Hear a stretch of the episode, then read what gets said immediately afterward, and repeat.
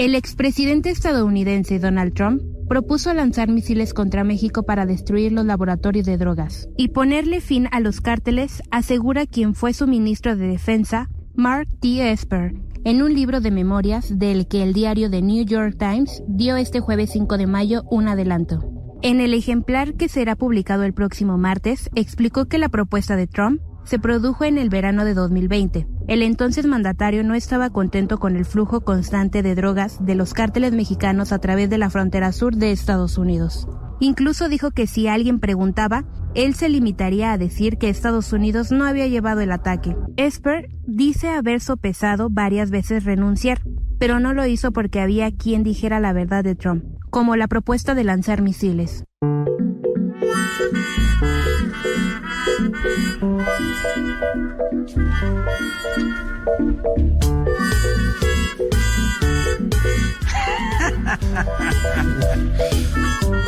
Bien, si algo le faltaba a este mundo era enterarnos que el presidente de Estados Unidos pensó seriamente en lanzar misiles a México. Y después decir no tuve nada que ver, que la mejor Claro. parte. Si no, la verdad que no, no, no sé qué pasó, no tengo Sí, idea. Es una costumbre norteamericana, ha hecho, la ha hecho varias veces. Pero viste que se pone la medallita. A Le disparamos a, A. Hassem Suleiman y matamos Sí. a alguien. Acá era tipo tirar un misil y decir, no, no, no entiendo, ¿qué pasó? A mí me gusta la estación de la pregunta, como el que está ahí sentado en un sillón muy poderoso, pero con, con la soga muy larga, hasta el punto de decir, che, pero pará, ¿podemos tirar misiles? No, no vamos a tirar misiles a México.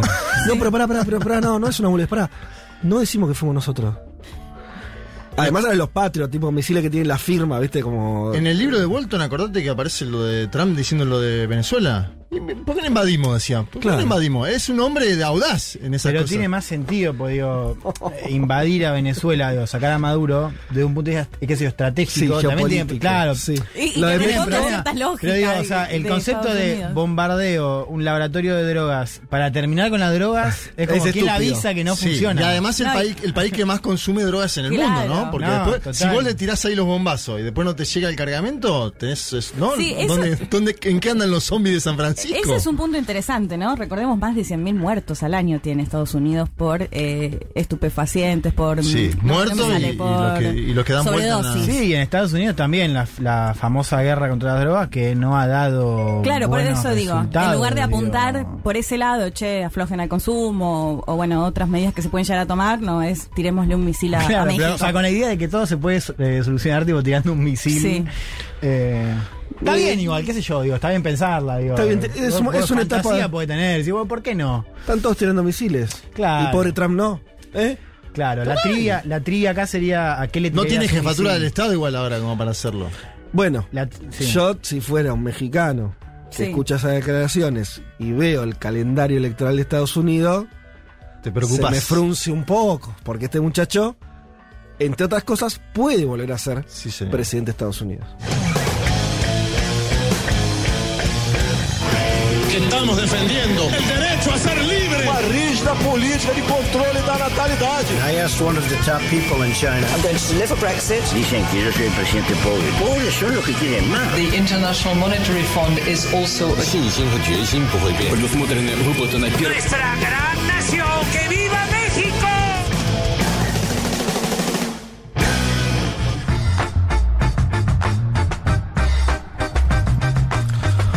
Muy buen domingo para todas y para todos, domingo 8 de mayo de 2022 y este es el programa 205 de Un Mundo de Sensaciones. ¿Cómo le va? Bien, ¿a usted? Todo bien. Hoy, 8 de mayo, es el cumpleaños de mi hija. Que, que acaba de ingresar Sí. acá a las inmediaciones. Estaba muy linda con su vestido. Sí, hermosa con el vestido. Sí. Que se estaba yendo con su madre a la casa de mi papá, que es donde va a ser el festejo. Sí. ¿eh? Ahí vamos a hacer un festejito. Está previsto una comida. Está estrenando casi lo que es un festejo de cumpleaños, recordemos Ah, pandemia. Claro, Claro. claro. Además que tiene tres años, no tuvo tantos. Este es el primero además que tiene conciencia, es una, una cosa muy loca. Y solo existe el cumpleaños en su cabeza, los cumpleaños. Como, o sea, realmente lo único que le importa Y está muy bien, Sí. esa edad Sí. está muy es bien. festejar cumpleaños, comer chocolate y medio que listo. Ya está. Y está bien. Es, lo- es es lógico, los tres años. Viste que Mujica Sí. dice, Mujica tiene 85, dice que su agenda es ir a velorios, es lógico por su edad. Sí. Ella que tenga cumpleaños diga cumplí tres y esté contenta.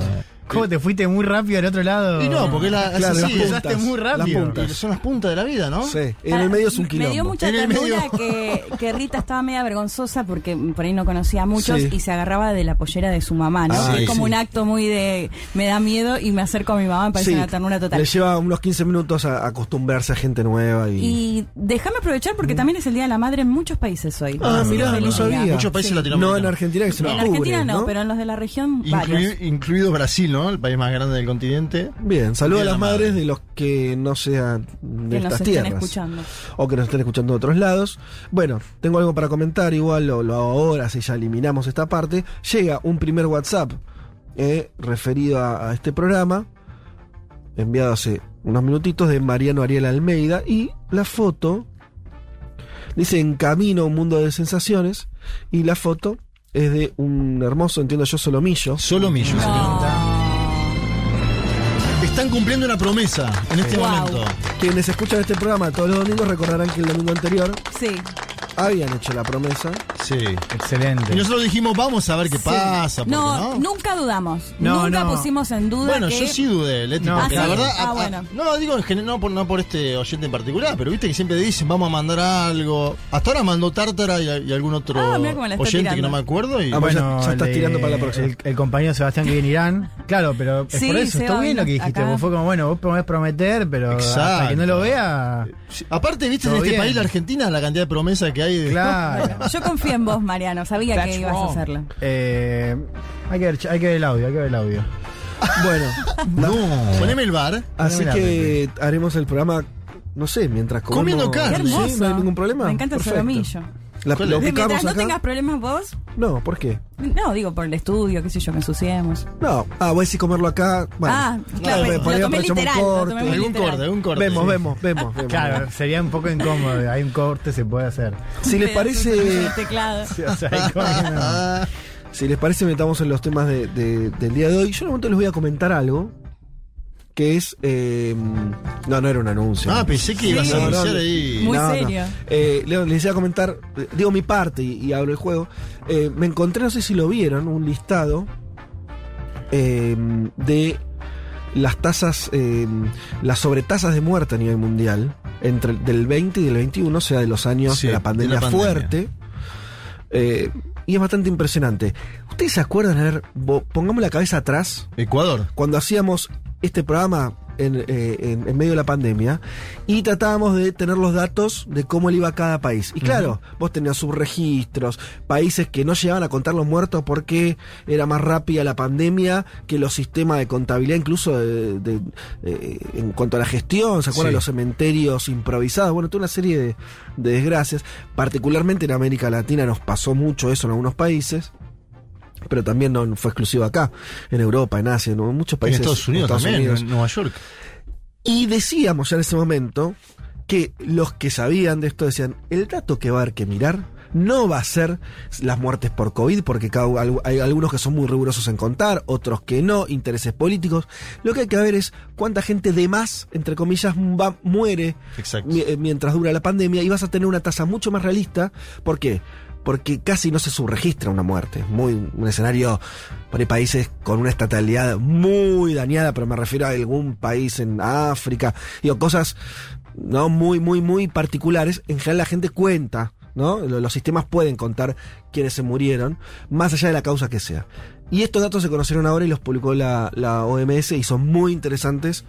Me parece que empiezan a poner las cosas en un nivel más eh, real. Perdón, Fede, a ver si te Sí. entendí. O sea, no son, digamos, no apuntar a los datos de los extractos que se hacían en el momento cuando murieron tanta cantidad por COVID, sino los muertos total, restándole los muertos de años anteriores a la pandemia. Claro, vos tenés eh, el 2020 y el 2021, los años fuertes de pandemia, en un país determinado murieron eh, 10.000 personas. Sí. En relación al año anterior, no de no pandemia, y esto es una serie larga, general, la- no cambia mucho cuánta gente se muere en un país, sí. es un dato muy estable, ¿sí? salvo que ocurra algún incidente que lo cambie. Efectivamente la pandemia. Entonces esa diferencia entre lo que suelen morir en un año normal, entre Claro. comillas, en un país, con los que murieron el 20 y el 21, que además lo bueno es que tenés dos años ya, no uno. Mm. Lo cual también robustece el amplía la dato. muestra. Te dice más o menos cómo te fue.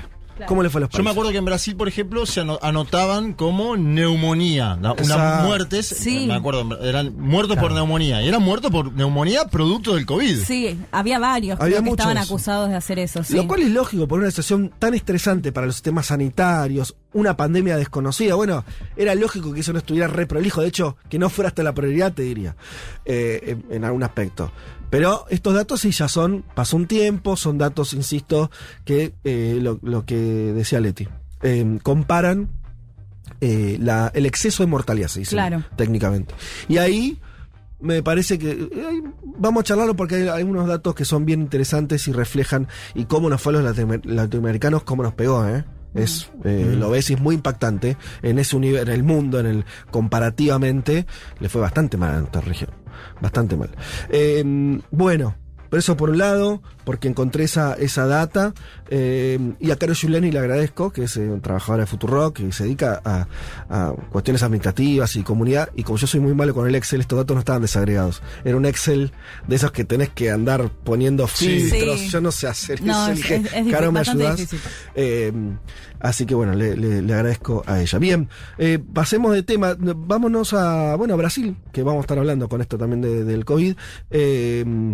Eh, lanzado Lula, qué im- importante el, el acto del día de ayer, ¿no es Lan- cierto? sí, lanzó, fue una semana tremenda, ¿no? Para Lula. Digo, tapa, tapa de Time. Estuvo con todo. Guiño de Star Wars, eh, anuncio de casamiento en un acto en la Unicamp en San Pablo. Y ¿Cuándo así- se casa? Él dijo ayer, te voy a pasar eh, también una parte, a fin de mes. Ah, A fin de este mes. o sea, antes de las elecciones, antes de la campaña. Es decir, en mayo se va a casar Luis Ignacio da Silva con Yancha, que mm, de forma novedosa ocupa un lugar protagónico en la campaña. Estuvo ayer la novia de Luis Ignacio Lula da Silva, le dedicó un tema, no vamos a meter en eso porque también ahí hay una cuestión Mm. de qué papel puede jugar. eh, y algo del discurso, un discurso bueno, pero apagado en algunos Ajá. tramos. ¿Por qué? Porque ¿Por qué? Lula leyó. Y Lula leyó por una serie de equivocaciones en torno a la campaña en las últimas semanas. Ah, mirá vos. Algo de eso vamos a contar. Es extraño que Lula lea un discurso. Es un arengador, es un orador nato. Exacto. él. De hecho, las partes, las mejores partes eran las, las cuales Lula eludía el papel y se metía, ¿no? Como un. Sí. No quiso errarle, no quiso regalar letra, no quiso Sí, cometer hay algunos cambios también en el equipo de campaña, podemos también dia- dialogar de eso.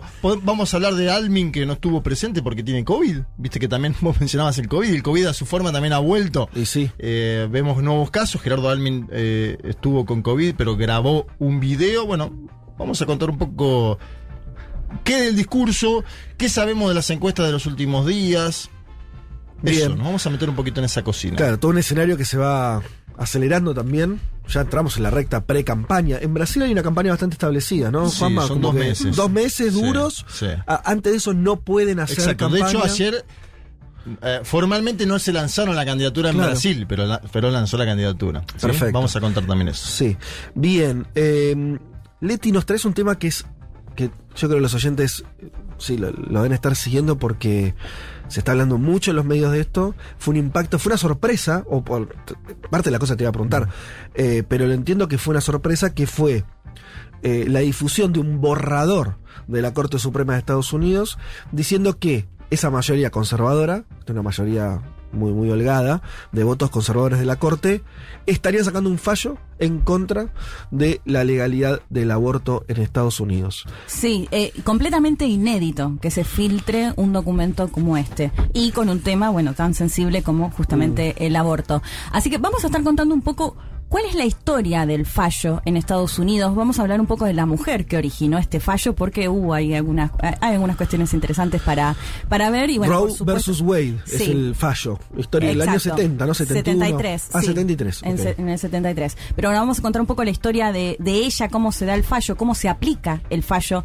eh, o, o cómo se llevan adelante, digamos, se practican los abortos con este fallo, con el Ajá. fallo de Roe versus Wade. ¿Y vos nos vas a contar un poco esa historia o qué? Sí, vamos a contar un poco esa historia Bien. y bueno, y por supuesto la filtración filtración del documento, Claro. porque en, en los números están, digo, más allá de que Sí. después pueda llegar a cambiar, o sea, lo que se cree es que finalmente van a revocar este fallo.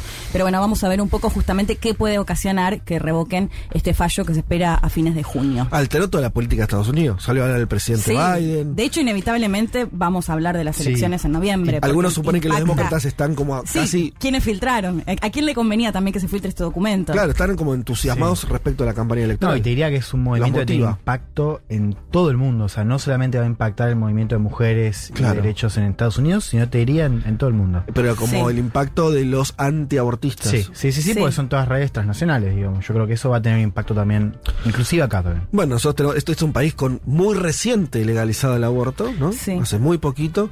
Por suerte acá por una ley. En Estados Unidos era un fallo de la corte. Exacto. Mamita si fuera hubiera sido un fallo de la corte en Argentina, ¿no? Que te la dan vuelta En dos minutos, en ¿no? dos Te lo judicializan. Y una ley es otra cosa, pero eh, está bien. Eh, vamos a estar discutiendo mucho eso y sí, es súper interesante lo- todo lo que pasó respecto de, de esto y conocer un poco de la historia del fallo y ese contexto es, es bien interesante. Em, bueno, de acá nos vamos a Europa y bueno, traes el caso Pegasus en España. Em, Elman, ¿cómo querés eh, encararlo? Bueno, un caso de espionaje. Perdón, te digo porque Sí. toca, o sea, es, un, es algo complejo. Les pido que, que paren la oreja. A, a diferencia de lo que vamos a hacer, por ahí no escucharon hablar de esto. No está en la agenda de los gran, de los medios argentinos mucho, por ahí no lo vi tanto. Sí. Pero es un tema que irradia inter- No, globalmente. Es grueso, grueso lo que Ajá. pasó en España, porque hablamos de un caso de espionaje con Pegasus, este software desarrollado por NSO, que es una empresa israelí, que estuvo en el centro, ¿se acuerdan? Hace unos meses. Lo una hablamos mega, acá. lo hemos hablado. Sí. Bueno, ¿qué pasó? Básicamente, eh, el presidente de España fue espiado con este software, su ministra de Defensa, y además del presidente fueron espiados más de 60 líderes independentistas. ¿no? Son dos casos que pueden estar vinculados o no, pero lo cierto es que explotan casi al mismo tiempo y han provocado la mayor crisis del gobierno, de la legislatura, hasta el momento. ¿no? Realmente puede terminar con el gobierno de Sánchez porque Ah, involucra efecti- efectivamente una riña entre la coalición, digo, en Unidas Podemos, y sobre todo con RC, que es este partido independentista de izquierda catalán, que es parte de la base parlamentaria del gobierno y que vio ya ahora confirmado cómo el Estado en el 2019, cuando Sánchez era presidente, bueno, espió al que es hoy el presidente de Generalitat, como si fuese el gobernador. Un caso Sí, también Enorme. espiando al presidente del gobierno, ¿no? Claro. Lo- Ah, vamos a ver ahí Lo cual que- agrava todo el escenario, porque ¿quién espiaba a Sánchez? Bueno. Vamos a hablar de eso, las hipótesis y un ángulo más que está faltando en general y te diría que falta también en España, que es qué pasa con Israel y Estados Unidos, porque es un software que sin el visto bueno de Israel no se exporta a otros Claro. gobiernos. Claro. Claro. O sea que entra de lleno a Israel. Sí. No, no, es, es grueso sobre Es eso. que de hecho, Juan, ¿te acordás? México y otros países que lo habían usado se encontraron después los contratos, básicamente. No, no, a, a López Obrador le habían. a la familia de López a- Obrador al, cardiólogo de López, López Claro, Obrador tuvo un es infarto. verdad, el cardiólogo estaba intervenido. Sí. Bueno, eh, estos son los temas, este es el menú para el día de hoy, hasta las 15 de la tarde vamos a estar acompañándolos. Eh, si les parece, escuchamos un poco de música y volvemos. Vamos a escuchar a Supergrass haciendo Kiss of Life.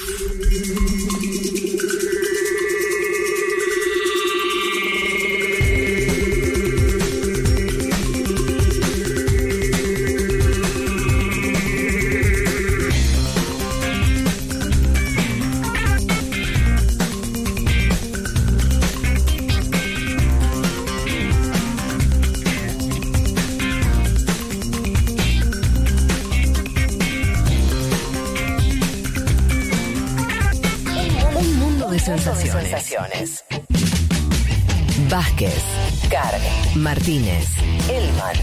Información justo antes de la invasión zombie.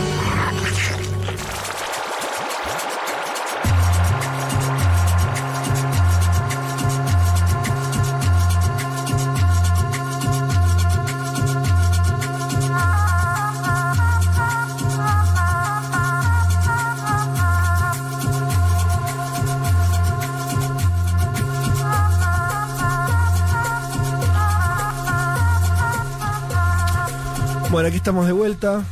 Eh, dijimos de, de arrancar eh, en Brasil y lo que estuvo pasando estos días con. Eso, con el lanzamiento ¿Cómo está Gerardo Almin, de eh? Lula. Eh, recuerdo igual que nos pueden escribir en el 11 40 66 000, 11 40 66 000 o a las redes sociales. Ahí los estaremos leyendo eh, en unos minutos nada más. Pero arranquemos, arranquemos con, con la información, con el análisis de esta semana lulista. Viste que ah, hay una cosa que tiene el, el- Sí. no sé si es el PT Lula, muy desarrollada que es mucha producción y muy buena de audiovisual, ¿no? Como es uno de los fuertes, siempre lo tuvo, ¿no? Esa cosa emotiva. Había una, una campaña, creo que hay varias, una que el Brasil... eh, como de Bolsonaro, ¿no? Sí. Era Lo- lo violento. posteó hace un par de horas. Exacto. Ahora, Sí, de hoy. sí, sí, sí. Y el de Lula, alegría, yo qué sé. Pero bueno, contado es una pavada, pero el- el- a lo que voy es, son buenos produciendo esas cosas en la claro. campaña. Salió también, hubo un cambio de, de jefe de comunicación de campaña, eso también lo Ajá. vamos a comentar. Dejó su lugar Franklin Martins, producto también de estos equívocos que se han venido dando en las últimas semanas. Eh, ¿Y pero- dónde se corrió eso? ¿Se- más, ¿Más profesional, menos político o al revés?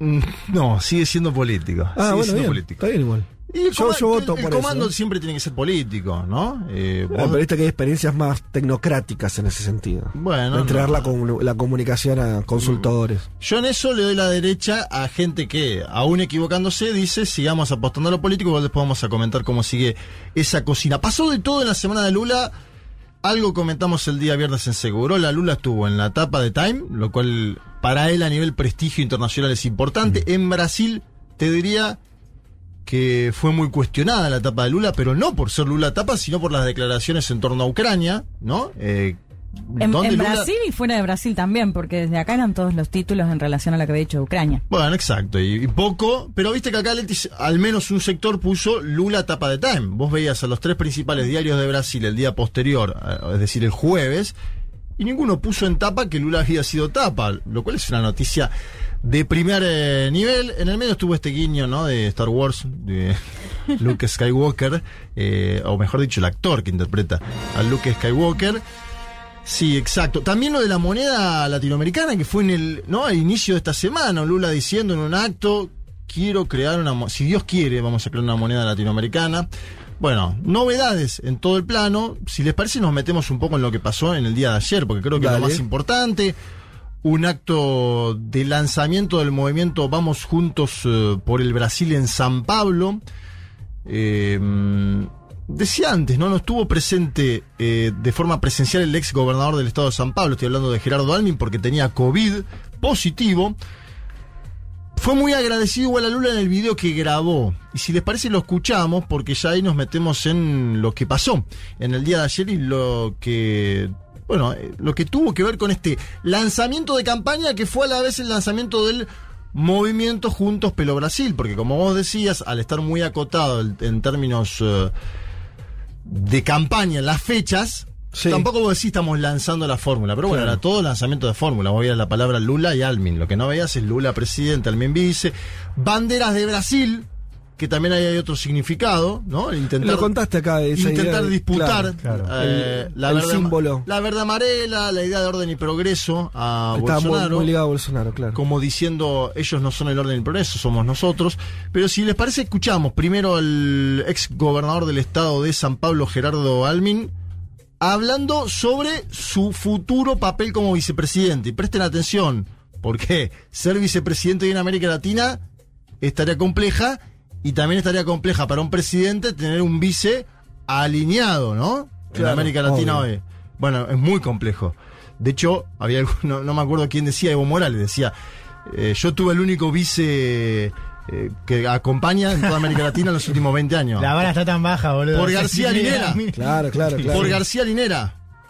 Eh, y García Linera siempre dice no, bueno, yo fui leal porque yo nunca quise ser presidente. Claro, lo que quieren tenía los claro que no, Claro. no quería eh, eso. Lo que quieren los vicepresidentes en muchas partes es ser presidente. Vamos a escuchar a Gerardo Almin. O desafio é grande, mas não desanimemos diante disso. Vamos nos animar para isso. E até o final dessa missão, nós, presidente Lula, nós vamos estar juntos, apoiando e defendendo o seu governo, até que o seu trabalho tenha sido completamente realizado. Porque é disso que o Brasil precisa. E é essa missão que determina a nossa aliança. E deixe-me, neste ponto, fazer um agradecimento. Obrigado, presidente Lula, por me dar o privilégio da sua confiança. Bien, ahí pasaba Gerardo Almin, el desafío es grande, pero no nos desanimemos delante de eso, animémonos hasta el final de esta misión, atención a esta parte, presidente Lula, vamos a estar juntos, hasta el final de esta misión, presidente Lula, vamos a estar juntos, apoyando y defendiendo a su gobierno, hasta que su trabajo sea completamente hecho, porque es de eso que el Brasil precisa, y es esa misión la que determina nuestra alianza. Déjeme en este punto hacer un agradecimiento. Gracias, presidente Lula, por darme el privilegio de su confianza. Lo vuelvo a decir, esta parte de Almin es sumamente importante por un dato. Le está diciendo, voy a estar con usted hasta el final. Eh, en un país como el Brasil, donde los, los vicepresidentes sueñan permanentemente con la jefatura del Estado y donde además el Parlamento y sus mecanismos permiten esos impeachment. Porque le pasó a Color de Melo, porque le pasó sin pruebas o sin justificación eh, evidente a, a- a Dilma. Igual ¿no? toma, toma un riesgo. Digo, a ver, lo que diga Almin ahora me parece es qué valor tiene, ¿no? En la previa, mucho. Está tomando un riesgo Lula, igual o no. Porque Almin, a lo que vos decías, Sí. tanto quiere ser presidente que fue candidato a, a presidente. Ah, No es un tipo, no es un tipo que. Yo creo que esto Lula. No es un cuatro de copas. Eso digo. No, no, seguro, seguro. Y Lula me parece que también le ha pedido en estos tramos de campaña pruebas de amor. Eh, ¿No? Este video con un Almin que está en su casa, enfermo, y dice, lo voy a acompañar hasta el Sí. final, también es, es para la campaña y es para la historia en un punto también. Mm. Es verdad lo que vos decís, porque Michelle Temer también tenía cartas muy... eh, Claro, eso tío. En la previa, que acompañaban a la presidenta Dilma Sí. y pasó lo que pasó. Obviamente son estilos distintos. Lula también es un negociador nato, lo conoce a Gerardo Almin. El eh, Almin a mí me da la sensación que no es Michel Temer, pero bueno, no, la historia dirá eso, ¿viste? Hay Como- una diferencia, digamos, que es no solamente que son que vienen de dos partidos distintos con Sí. tradiciones distintas. El PMD era un Sí. partido de derecha, pero también eh, menos comprometido, si querés, ideológicamente. O era un partido Sin más ideología. claro, Es un digamos. partido de gobierno. Eh, y en segundo lugar, entiendo la, la incorporación de Temer, eh, vos me corregirás, fue del partido, o sea, fue del partido. Almin no se suma, o sea, el PCB no se suma al Exacto. gobierno, se suma a Almin. Sí, exacto, Afuera exacto. del PCB, el PCB Totalmente. sigue compitiendo. El PCDB sigue compitiendo con escasas chances electorales por todo lo que hablábamos antes de la tercera vía, sus problemas y demás. Hablo Yansha.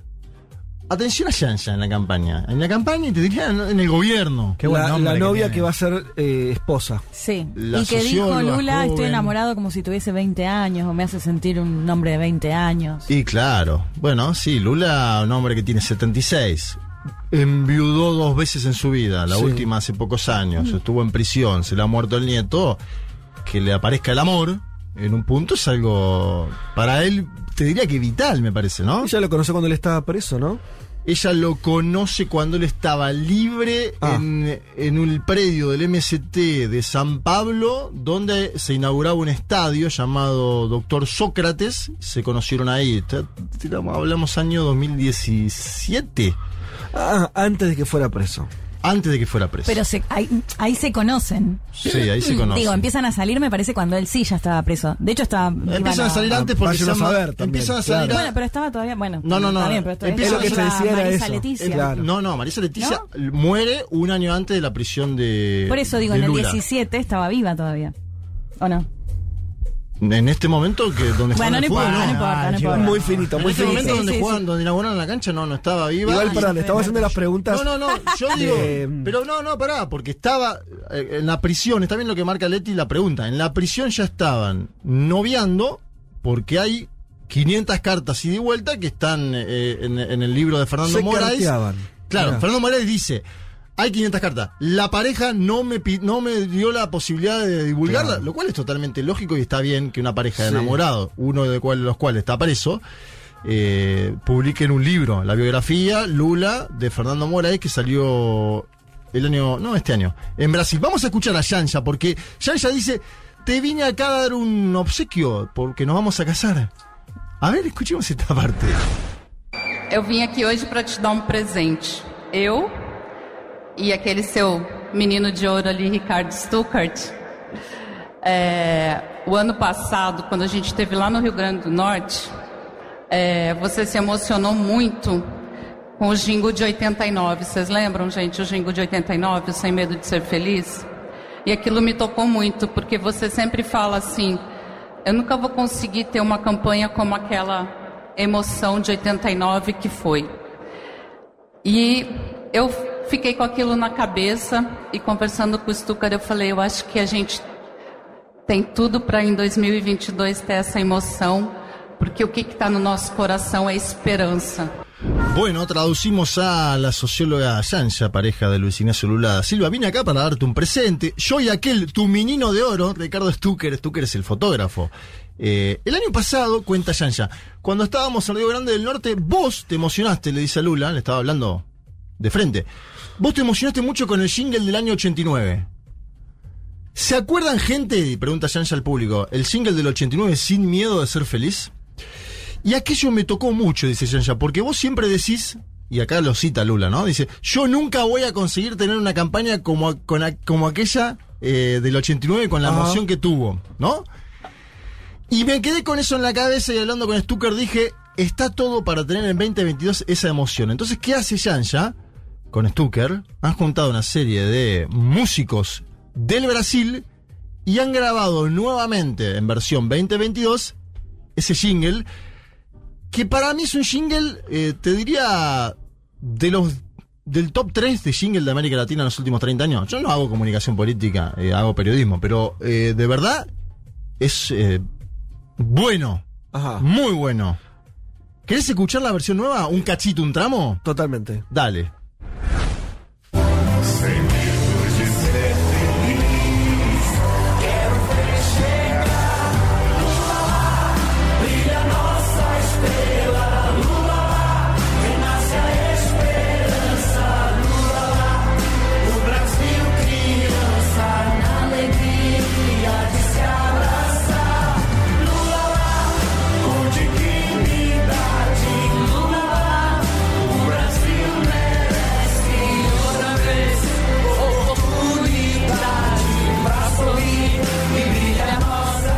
Está, Lula brilla una estrella, jingle Cumple, del te digo, te digo lo que me 89. parece, cumple el, el requisito cultural de esta época, que es la nostalgia. Ustedes vieron que los consumos culturales que nos, de ahora son todos nostálgicos. Sí. Sí. Todas las series remiten a los años 70, a los Sí. 80, a tal cosa, ¿viste? Como son- Sí, y todos los discursos de los grandes líderes, qué bien la pasábamos en el, que era Sí. aquel año, ¿se acuerdan cuando cobrábamos un salario mínimo alto en dólares, ¿no? Estamos en una era de la nostalgia, así La que nostalgia. va el jingle con esa. Sí, esa total. cosa. Vamos al discurso de Lula, porque Dale. decía yo antes y me parece que acá hay que poner un punto, una atención. Es diferente a los discursos usuales de este hombre que es un, diría, de los tres mejores oradores vivos de América Latina. No sé, ahí yo te anoto personalmente a Cristina Kirchner y no sé si hay mucho más. De gente que pueda hablar sin leer, sin teleprompter, que pueda dar un discurso de dos horas. Lula es uno, Mujica puede ser otro. Las y los oyentes me dirán cuáles son sus favoritos. Lula leyó ayer el 90% del tiempo. Yo me ponía, estaba pensando y hablaba con gente que estaba en el acto. ¿Sí? Primero eso te pincha el acto, lógicamente, porque vos, un tipo orador de masa como Lula, que sabe cómo manejar los tiempos, que te lo pincha porque vos lees, y leer es otra Sí, cosa, no, es lo mismo. Escuchar un, un discurso que lo están leyendo eh, la baja tremendamente. Sí, y otra cosa puede ser el que lee y tiene un teleprompter. Lula no usa el teleprompter. El teleprompter, explicamos para y los oyentes, son dos pantallitas a los costados donde vos lees y no parece que vos lees. Pero cuando vos tenés los papeles, sos un hombre Sí. de 76 años leyendo papeles, es más evidente. Los mejores tramos fueron en los cuales Lula dijo, acá no voy a leer, y Bien. siguió y se mandó. Fueron buenos. ¿Y cuándo se lee? Se lee en asunción de mandato. Se lee en alocuciones ante el Parlamento, no se lee en lanzamiento de campaña. Bueno, ese es el otro. ¿Por qué leyó Lula? Claro. En las últimas semanas hubo una serie de traspiés en lo comunicacional que terminó con eh, la dimisión de Franklin Martins, quien era el, el jefe de comunicación de la campaña de Lula. ¿Por qué? Lula defendió el aborto, lo contábamos acá. En un país hiperconservador, generó debate. Eh, uno después dirá, la posición de Lula está bien. En campaña eso generó debate y fue instrumentalizado. Acuérdense que pasamos el audio de Ciro Gómez Mm. en este mismo programa. Defensa de aborto. Después en un momento dijo, Bolsonaro solo se preocupa por los policías, quería decir, y no por la gente. Quería, él quería decir supuestamente, lo que dice él, las milicias. Claro. Pero mencionó a los policías, los policías salieron a plantear, che, esto está mal. Otro problema, Lula tuvo que volver atrás, con las dos cosas, ¿eh? porque después dijo, con el aborto tampoco estoy a favor del aborto. Con los policías lo mismo. Y... eh, Con el aborto esta- dijo que no estaba a favor al después. Lo dijo así, así dijo duramente. que su posición... Te digo porque en ese acto. Personal... Yo ahora me confundo, no sé si fue el que estás contando que leyó, o uno de ahora, pero fue de ahora, Sí. Que dijo que en su gobierno las mujeres iban a tener mayores derechos. Eso está Entonces, planteado me pareció y más como- protagonismo. sí. Claro, me como parece. un guiño. Lo está tirando- como, como decir lo del aborto no fue algo porque sí, Claro. sino Sí, como un compromiso programático. Es verdad que no puso la palabra aborto ahí, pero creo que se entendía en ese Sí, sentido. él dice, yo no creo en el aborto, se tendrá que debatir la sociedad brasilera, pero se metió en un pantano en un país mucho más conservador que la Argentina. Sí, sí, sí, está claro. Eh, y donde Lula también necesita los votos de fuera de las grandes urbes, Sí, sí. donde el aborto por ahí está menos aceptado, ¿no? Lula es débil en algunas grandes urbes Sí. y en el interior del país, sobre todo en el nordeste, tiene más eh, bolsón, colchón de votos, bueno. Y además el otro punto es las declaraciones en Times sobre Ucrania, que fueron instrumentalizadas por un sector de la más media brasilera diciendo Lula equipara a Volodymyr Zelensky con Vladimir Putin. Pero igual, eso no sé cómo lo interpretás vos, Juan, porque Sí. también lo, le- lo he leído en prensa europea. No, lo, no entiendo, digamos, o sea, cómo en un momento así, pero más allá de- del argumento, digo, esa cita, pues efectivamente, no sé cuál es el textual, pero él dice, o sea, que Zelensky es igual de culpable que Putin. El textual es una nota larga, extensa de Time, ¿no? Sí. Donde, obviamente, cuando Lula lo entrevistó en su momento el país de España, cuando viajó a España, ¿qué preguntas le hacen sobre Brasil y después lo llevan a lugares. Nicaragua, pero- Exacto. No, no, es que también me sorprendió un tipo, digo, más allá de la cuestión, la respuesta acá con Nicaragua, eh, aún si quis- se quisiera como decir, bueno, eh, como ha dicho Boric acá, como esto siempre me preguntan, es, es rara, es incómoda, no, no termina de quedar muy clara cuál es la posición Bueno, de Lula. Ahí Boric tiene un no vínculo con las izquierdas latinoamericanas que Lula tiene no desde el gobierno, sino de la fundación del Foro de San Pablo. Claro. Porque una de las asesores en política internacional de Lula es Mónica Valente, que es la Sí. conductora del Foro de San Pablo, donde están los nicaragüenses, donde están los cubanos y donde están los venezolanos. Entonces también Lula tiene que cuidar ahí. Sea, vos decís que en el caso de Nicaragua, Lula tenía un compromiso, digamos, más No, firme con no sé el si gobierno. compromiso, él siempre dice, eh, Ortega, Claro. está mal lo que hace, pero a nivel partidario hay vínculos. Este es el otro dato Y también. con respecto a Ucrania, me parece que el contexto es lo que él plantea un poco es, bueno, los europeos le podrían haber dicho a Rusia Exacto, que lo de la OTAN. No, que es Ucrania no claro. iba a ingresar a Él la tiene OTAN. un nivel de análisis ahí que es- lo- podría ser el nuestro acá. Porque si a nosotros también nos cortan un fragmento, que es lo que le hicieron a él, nos cortan un fragmento, y nosotros también decimos la expansión de la OTAN, Sí, y alguno sí. dice, alguno, con malicia puede decir, ah, estos cuatro pibes se están defendiendo, equiparando. Pero lo que pasa es que él es un tipo que habla dos horas, analógico, un hombre analógico. Por eso yo decía, en los actos, Lula habla tres horas, vos le cortas 40 segundos, lo pones en Twitter, Mm. Sí, bueno, eso a cualquiera le pasa. Sí. le pasa a cualquiera, pero a un hombre que, Sí, está bien, está bien. Está bueno que charlemos esto, me parece que es sustancioso. Ahí mi mirada es que Lula, a diferencia de Boric y otros liderazgos Sí, con menos peso, para decirlo de exacto, alguna manera, total, y trayectoria. Lula, recuerden que Lula fue muy moderado, sobre todo en su primer gobierno internamente. Incluso, viste que se discutió mucho que siempre en economía fue como que mantuvo Sí. una cosa de mucha, viste, rigor fiscal, una serie de cuestiones. Acá los grandes medios decían que copiar a Lula, acordate. Pero externamente, Lula, Sí. esto es una cosa que me parece de Sí. impronta él. Siempre externamente él fue mucho más transformador, o sea, más rupturista incluso. Exacto. La idea de los BRICS, la idea de, digo, siempre tuvo un debate con Estados Unidos y El cuando... no al ALCA. Cuando lo de Nicaragua, Juan, me parece, Mm. mm, yo lo veo así, ¿eh? que es el tipo, lo hacía con, con, me lo acuerdo con Chávez mucho. Él, a Chávez lo podía criticar, pero y, algo así como yo lo puedo criticar, porque somos, estamos Sí, en- mismo que- palo. Mm. Si, una vez que me paro para afuera, banco. O sea, ¿me- ¿se entiende? Sí, lo, estoy diciendo, lo estoy diciendo a lo bestia, sí. lo digo a lo bestia, para que se entienda. Sí. Como que es, él creo que se percibe como eh, que quiere ser él el que aguante esas balas, ¿no? O, o que sea una especie de, de paraguas regional.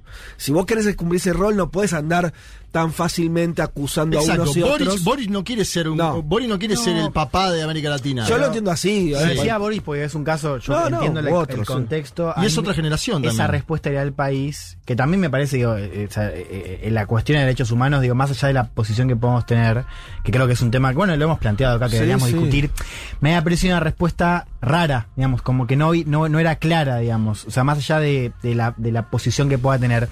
Y me pasó lo mismo con esa respuesta, que es verdad, digo, eh, es una respuesta que también tiene que ver con el contexto, también fue muy resaltada en, en la prensa digo, de Sí. Brasil, América Latina, cuando Lula dice otras cosas. Ahora, más allá de la posición de Lula respecto al rol de la OTAN, que acá lo hemos discutido y que Sí. creo que coincidimos, decir, em, este tipo es tan responsable como Putin de la guerra, hablando de Zelensky, y es un poco de, es un poco desafortunado, eso digo. No, y lo, lo criticó fuerte a Zelensky, ¿no? Diciendo, bueno, No, él decía, él decía, Zelensky hace está todo la el día. mediática. Él decía, Zelensky está todo el día en, en- grabando Mm. spots, hablando en los parlamentos, y el que se está jugando la vida es la gente. Me parece que ahí también hay un punto. Lo que Sí. pasa es que obviamente se instrumentaliza. eh, Sí, igual también, digo, un poco lo que decías vos. Si la campaña ya toma, o sea, si el jefe de campaña se va, digamos, en, parte como este marco, digo, me parece que hay claramente una evaluación de la, de la prueba campaña del lugar que dice, Claro. bueno, esto es un problema, digamos. Sí, más Si no, allá, no y pasa eso, eso. tiene que ver también con las encuestas, ahora no- nos vamos a meter. Vamos a, a- a seguir un cachito con el discurso de Lula porque hay, hay algunas cosas importantes, no nos metimos mucho. Le, le voy a pasar algo de lo económico porque creo que es eh, lo principal, ¿no?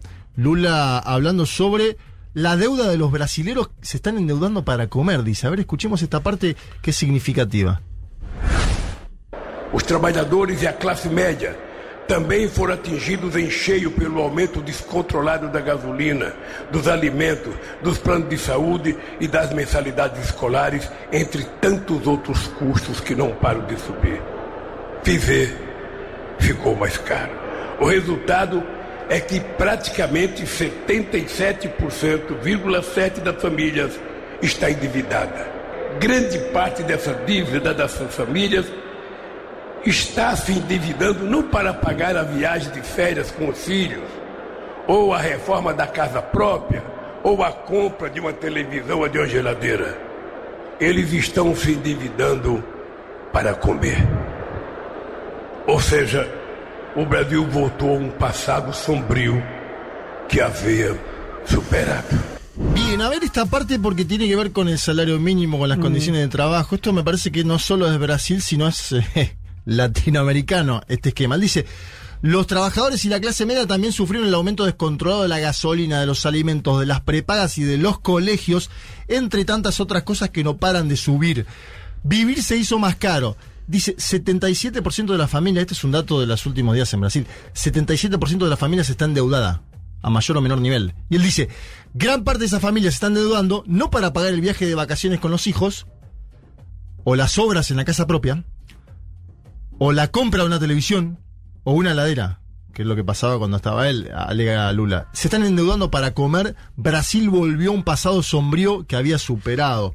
Eh, ahí hay un dato claro. sobre la economía, hay un dato sobre el descontento económico que tienen las y los brasileros que se vio en las encuestas de esta semana. Vos sabés es un dato de Argentina, pero él, para que se entienda el, el Sí. dato técnico, vos sabés que hace poco, ya no me acuerdo en qué fuente lo vi, creció, en Argentina estoy hablando, la, el porcentaje de gente que va al súper y pone la tarjeta, Tarjeta de, cre- crédito, exacto, exacto. O sea que es lo mismo, comprar, Sí, sí, sí. vos no vas al super en Porque no general tenés, a comprar, a comprar eh, electrodomésticos. Claro. Puede ser, pero es medio excepcional. No, no, Hoy por hoy ese consumo ya está más segmentado.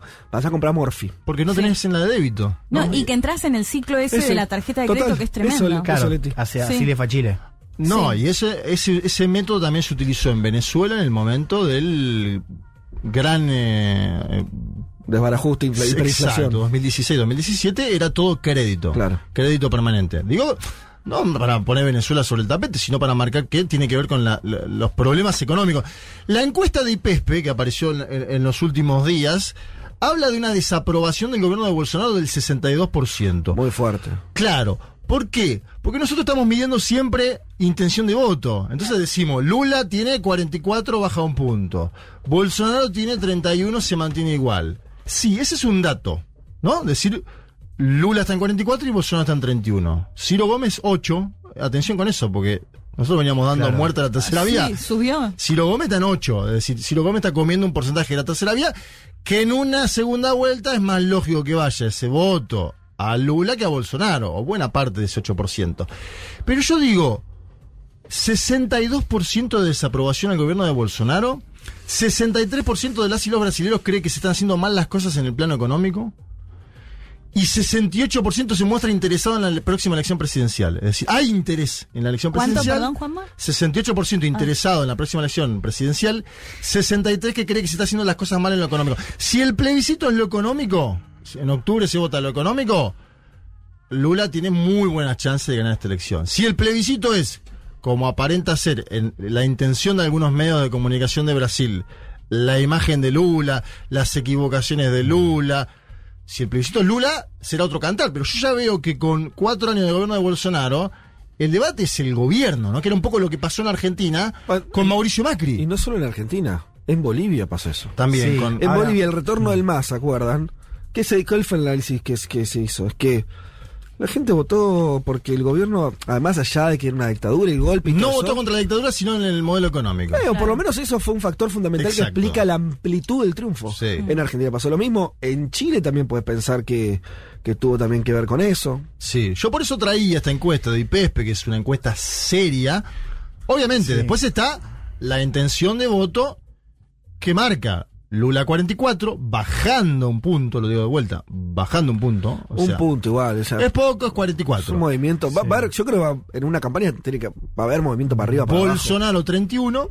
eh, aún así, en todos los escenarios de la segunda vuelta, en todos, Hmm. aparece victorioso Lula. Sí, la pregunta es si la segunda eh, vuelta va a tener otra dinámica de campaña, digamos, ¿no? Si va a ser otro juego. Porque ahí Bueno, sí. eso es lo que temía el Partido de los Trabajadores, ¿no? Una segunda vuelta empantanada, Sí. con Bolsonaro pataleando. ¿Por qué? Porque también hay otra hipótesis. Bolsonaro quiere irse a lo Trump, es la hipótesis. De un sector del Partido de los Trabajadores es Seguro. Bolsonaro se quiere ir a lo Trump si se va denunciando un hipotético fraude, sacando cuarenta y pico por, pero sacando Sí. cuarenta y- porque hasta ahora Bolsonaro no estaba en condiciones, al menos lo que Claro. veíamos nosotros, de sacar cuarenta y pico por ciento de los votos. ¿Pero qué decís que ya está? No, no, o sea, yo lo que digo es. Acá Bolsonaro ha dejado bien en claro que si él se va es eh, pataleando, digamos. O sea, Sí. La gran incógnita es que hacen los militares. Sí. No, ya, lo, ya lo dijo, o sea, ya está diciendo que va a haber fraude, ya está, o sea, me- metió un acto con militares para decir justamente eso, que es, nosotros no nos, o sea, si nos sacan, Sí, nos nos sacan, por la fuerza. sí, es verdad. o sea, entonces, él ya lo dijo, ya no puedo sorprender, no es una hipótesis del PT, digo, lo ha dicho Bolsonaro. Mm. Ahora, sí creo que hay algo que está marcando Juan, que es, no es lo mismo si él intenta eso con Lula ganando en primera vuelta o con Lula arrasando, eh, a un escenario donde Bolsonaro pasa la segunda vuelta y Lula gana por poco. Gana, que pero por poco. Ahí me parece que esa hipótesis empieza a cobrar más fuerza. Entonces hay que discutir también no solamente cómo es la cuestión de la aritmética de votos, sino también qué haces en un escenario donde, bueno, Bolsonaro intenta llevarla a ese costado, digamos. Sí, igual la des- cuando hay desaprobación de 62 y el candidato presidencial tiene 31, indica que hay un descontento. Seguro. No me parece tan Grande. alta, boludo. Eso lo- ¿La desaprobación, No, 62? la desaprobación es alta, pero me parece que, digamos, a ver, estamos haciendo futurología, no tiene sentido, pero yo creo que lo que estuvimos viendo en Brasil en estos últimos años es que primero Sí. que Bolsonaro mantiene una base de apoyo Sí, que es significativa. Entre el 20 y el 30. Es significativa, Todos pero no solamente años. por lo cuantitativo, sino por lo cualitativo. Gente que está dispuesta a ir hasta el final. Y eso lo ha demostrado. Y ha demostrado también que tiene un apoyo que no sabemos del orden porque sabemos poco qué pasa dentro del mundo militar, pero sabemos que hay un sector, sobre todo sectores medios, de las policías, sectores medios de las Fuerzas Armadas, no los generales, pero sí los sectores medios y sectores bajos, que en una proporción que podría ser significativa, no mayoritaria, pero digo, al menos significativa, estaría dispuesto a apoyarlo. Entonces, creo que ese escenario es diferente, digamos, no es Bueno, solamente una cuestión de popularidad. Hasta ahora, en lo, digamos, sus intentos de capitaliz- capitalizar, iba a decir, ¿no? De, de tomar las instituciones el 7 de septiembre pasado, no lo pudo hacer. Amenazaron, pero no lo hizo. Obviamente, eh, sería- hubiera sido un autogolpe en el Brasil. Está la puja con la justicia. Yo marco esa desaprobación porque me parece que ahí hay un dato. Venimos, yo vengo mirando muchos análisis de Brasil y lo más que leo hoy es Lula está estancado, Bolsonaro crece. Sí, sí, pero no tanto, porque cuando tenés 62% de la gente en contra de la gestión del Es gobierno. como que tenés un techo ahí, ¿no? Claro. Y además, Juanma, las encuestas marcan más de 10 puntos de diferencia. Ojo, Sí, no marcan 5, 8. Entonces, eh, por ahora, lo único lógico es decir que Lula se encamina a ganar las elecciones, como dice Elman, habrá que ver. Si por 10 puntos o Sí. por 5 en una segunda vuelta. Sí. Digo, son, no son datos menores, no me alteran todavía el análisis más general. Habría que ver si Bolsonaro lanza un mega paquete económico, Claro. es otro cantar, porque estamos todavía a varios meses de la elección y la gráfica en Brasil en general, si vos seguís la, la línea de las encuestas, Mm. cuando Bolsonaro lanza política social y económica, sube, crece la aceptación, modifica. No sé si sustancialmente, pero modifica. Una, una, yo me hago una pregunta más, que no tiene Dale. que ver tanto con Lula, o- perdón, no, no- no tiene que ver tanto con Bolsonaro, que creo que medio dibujaron bien el, el panorama, que es Lula mirando lo que pasa, por ejemplo, en Argentina, con las tensiones que hay adentro, pero... Le mandó un mensaje al presidente. Le mandó un mensaje incluso en Chile, este comienzo de Boris, donde, donde no, tan, donde la cosa parece no, no caminar bien. Sí, Y Lula haciendo una alianza muy grande. Lo que describiste vos recién, ¿no? sí. Lula va a esperar, supongamos que gana, que es el escenario más probable. Va, va a hacer, va a intentar hacer un gobierno de alianza social con los empresarios. Va a ser un gobierno que va, o sea, ¿qué lecciones va a haber aprendido de lo que le pasó a Dilma en términos también políticos? Bien. Va a ser un gobierno más rupturista, un gobierno todos en el, en el arco aguantándola. Digo porque empieza a tener Lula, que es el último que llega, por decirlo así, Sí. ¿no? Como a la presidencia, o lo que probablemente llegue, que va a tener para mirar las experiencias de países en la región, sobre todo digo Argentina y Chile por distintas razones están más cerca. Te Eh, contesto con un nombre a y ver. lo dejamos abierto para Dale. el público, por ahí lo podemos tratar más adelante. Gabriel Galípolo, atención a este nombre, es eh, magíster en economía política, fue director de un banco, no es PT puro, pero se ha sumado en el último tiempo a la periferia del petismo, a dialogar con jóvenes del PT que son también muy buenos en economía política, entre ellos eh, los hermanos Toneto, son sub, sub 40 todos, Ajá. una especie de el ala Kisilov de lo que sería el lulismo hoy. Sí. Y, y pongo esos nombres como para que se quede bien claro. Él es el que propone la moneda única latinoamericana, la creación del Banco Central Sudamericano. Hay una idea de patear- Hacer, por lo menos hacer cosas mm, disruptivas, aunque sea in- intentos, me decís vos. Bueno, lo que me dijo en off el otro Bien. día Álvaro García Linera, después de lo que lo entrevistamos Ajá, a Wolf, me ¿qué dice, dijo? por lo menos Lula está planteando con lo de la moneda Sí. un aire fresco, algo nuevo, Bien, sí, mostrando bien. iniciativa. Y creo que Galípolo hay que prestar atención a este Va hombre. por ese lado. Pero ya lo había dicho Lula, ¿no? Lo de la moneda no es nueva en términos, digo, yo lo había dicho en América. Lula lo había dicho en el año 2002 con Eduardo Dualde, No, sí bueno, señor, sí. pero era otra, era otra América Latina y depende obviamente de los contextos. Y de- Chávez había propuesto Sí. algo similar. Quiero eh, un poco con lo que decías vos respecto al tema de del gobierno con la derecha y con Sí. los capitales. Eh, Vuelvo a decir algo que discutimos hace unas semanas. La derecha en Brasil no es Gerardo Almin. No, claro. No, no, seguro. La derecha en Brasil ha cambiado de tal manera. Digo, para mí es muy importante ver cómo se vincula Lula con la elite, digo, qué sé yo, digo, para poner lo que No, eso- se eso me refiero, ¿eh? Te- Claro, poderes, yo creo que sí, eso es sí. importante. Ahora, yo le digo otra cosa, digo que el poder en Brasil también, la derecha hoy en Brasil, y pensando en Bolsonaro, es, es los sectores evangélicos radicalizados, son Sí. los militares de ultraderecha, Sí. son los tipos del agronegocio que están con metralletas y seguridad privada sacando a los eh, entre Al comi- MST. digo, a los claro, ¿Al los- MST? claro que dicen Que el MST apoya a Lula, porque eso también Lula, fíjate lo, Pero vos lo- que decís, Juan, perdón, para no extendernos tanto en ir a la síntesis, Sí. vos decís, ojo que hay una derecha que está mucho más corrida en Brasil. Exacto. Ah, pero eso seguro. Yo, Sí, yo igual, claro. está bien. Pero eso también es poder, porque uno, uno Ah, dice, seguro, bueno, sí. porque digo, digo, hay que pensar cómo hace el No me cambia mi, de- mi pregunta, ¿eh? Pues, que existe la ultraderecha y es muy fuerte en Brasil, seguro. El tema es Sí. vos, vos como, desde la izquierda, ¿cómo gobernás? Gobernás pensando en una alianza en, si querés, al, al Alberto, decir, bueno, vamos a, no vamos a tensionar mucho y Sí, vamos a, pero- bueno, hasta ahora eso no viene saliendo bien. No, y no podés- el no MST, bien, el, MS MST, que son los que, los que pelean o sea. contra los, los grandes popes del agronegocio, el MST de Brasil, que Sí. encima apoya a Lula con Almin, que ayer estuvo ahí presente, tiene la teoría de que el nuevo gobierno de Lula, el primer gobierno fue win-win, ganaban todos, ganaban Sí. las clases populares y los empresarios. Sí. Que ahora No tenés, sea que, luz-luz. tenés que elegir alguno, no, Sí. no, tenés que elegir alguno de los dos. Y por eso dice, va a ser un gobierno que va a tener que polarizar más. Mm, bueno, Vamos a ver. hay que ver si va O para sea, vos tenés sectores, digo, eh, empresarios con los que te puedes sentar a, a charlar, como Mm. decís vos, bueno, alianza, pero digo que hay sectores que tienen poder que no quieren hablar, que tienen una metralleta en la mano. Total. Eso digo. Está todo mucho más Bueno, corrido. claro, en Argentina sí. pasa lo mismo también. En, Estados Yo Unidos no- no pasó lo Brasil. mismo. O sea, eh, eh, entiendo que decís, pero. La- lo- lo- los empresarios de Yao Yao. Digo, Sí, sí, que te foro, sientan en una mesa, no te Total, negocian nada. Digo, estamos en ese Es verdad que Brasil es, si querés, Sí. más extremo.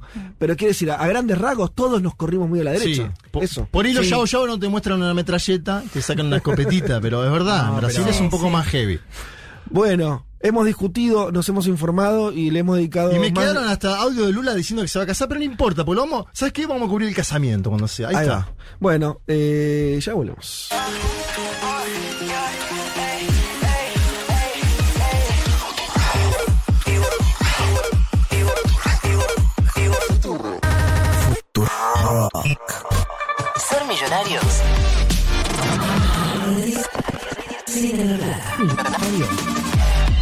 Futurock.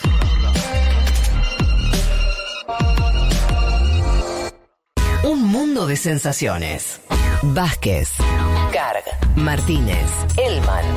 Un programa que no quisiera anunciar el comienzo de la Tercera Guerra Mundial. Pero llegado el caso, lo hará.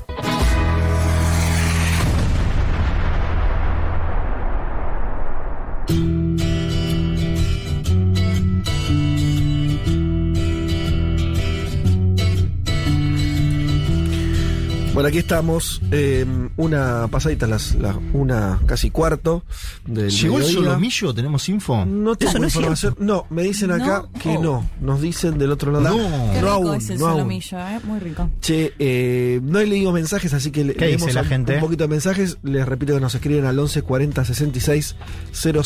en este domingo tan lindo. Sí.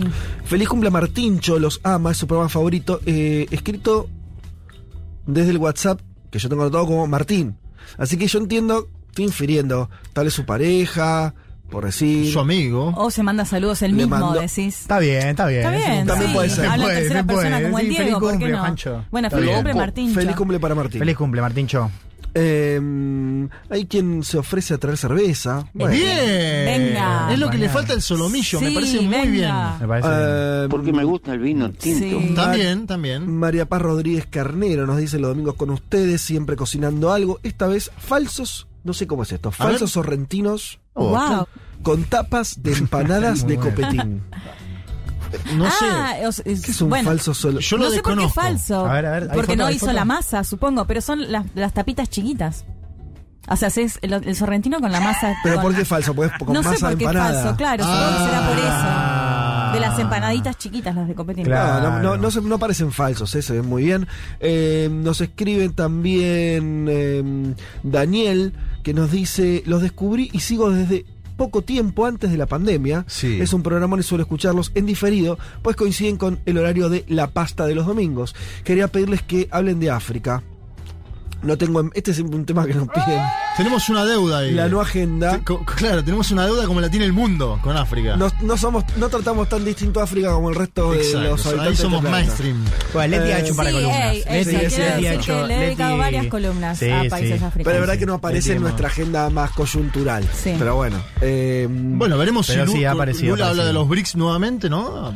Veremos si aprovecha para mandar botonera. eh, no tengo en mente que en estos últimos años hayan hablado. No, sí, por eso. Sí, ahí- ahí sí. No, Sí, eh, de Ruanda. Las historias de, coloniales, sí. Total, hicimos de. Marruecos. Daniel- Marruecos también. Daniel sí. nos escribe de Tierra del Fuego, así que va el abrazo. También No. hay alguna foto asado sin firma que nos envían por acá, un asado que está ahí comenzando. Eh, ¿Qué más? Eh, eh, eh, la alianza de Lula no es una estrategia para conseguir más escaños en el Parlamento y así quitarle peso al centrado. Nos invita a pensar desde Córdoba. Él dice, él dice Perdón, que eh, Joao Mar. Sí, así. Joao Ah. Mar. Él dice que necesita la mayor cantidad de diputados y de senadores en el Parlamento para promover las. Bueno, eh, básicamente está planteando. Aumentemos la base legislativa nuestra. Siempre el PT Sí. fue minoría. Y eso aparte le puede servir a la vez como anticuerpo en caso de que Gerardo Almin quiera en algún momento hacer alguna solitaria, ¿no? Lula tendría ese anticuerpo, pero bueno, veremos. El centrado sigue siendo muy fuerte en Brasil. Muy, muy fuerte. Y lo que me dicen es, hoy está atado a Bolsonaro, porque Bolsonaro le da guita, cargos, cosas. Lo, Wow. va- lo van a tener así secuestrado hasta el final de la campaña y ahí van a ver qué hacen. Sigo leyendo algún mensaje. Norberto Villa Crespo, también enganchado con el análisis de Brasil, dice las palabras de Lula sobre la guerra. Creo que también se puede interpretar como una futura posición respecto a la guerra cuando llegue al gobierno. Brasil es un peso importante. Sí, puede ser. En lo Sí. geopolítico también habló de la moneda única. Bueno, Exacto. hablamos Sí, de eso al final. Sí, Eh, sí. De- decir solamente que Bolsonaro también tiene un vínculo Sí. con Rusia alineado a BRICS también, ¿no? O sea, ha tenido una postura diferente a la que hubiese esperado Estados Unidos, simplemente para decirlo de esa manera. Sí. Miguel y En las Juana no- de hecho, en la Claro. ONU y todo, sí. Miguel y Juana nos saludan desde Córdoba. Eh, se ríe María Paz Rodríguez con, con sus este, pastas, porque dice, claro, trabajás la mitad, nos dice. Por eso es falso Está buenísimo. eh, sorrentino, porque Upa. ya tenés Atención, hecha- me llega por cucaracha algo. ¿Qué, A qué, ver. qué? No, Bueno, no, está llegando, está llegando acá. Che, que, que manden audios también, ¿no? Si Solomillo. los escuchamos, que siempre están lindos. Eh, hay eh, María Ovejero dice buenas, nada que ver con los temas de hoy, pero aprovecho para contarles que anoche cenando con mis abuelos se les ocurrió, no leí el mensaje así que no sé dónde, no- dónde va esto, eh. no chequeé. Esto es política en vivo. Sí. Cenando con mis abuelos se les ocurrió preguntarme si sabía qué onda el gobierno de Boric. Pasé a explicar cómo venía y todo el proceso constituyente, toda info que sé de escuchar el programa. Ah, La hicimos quedar bien.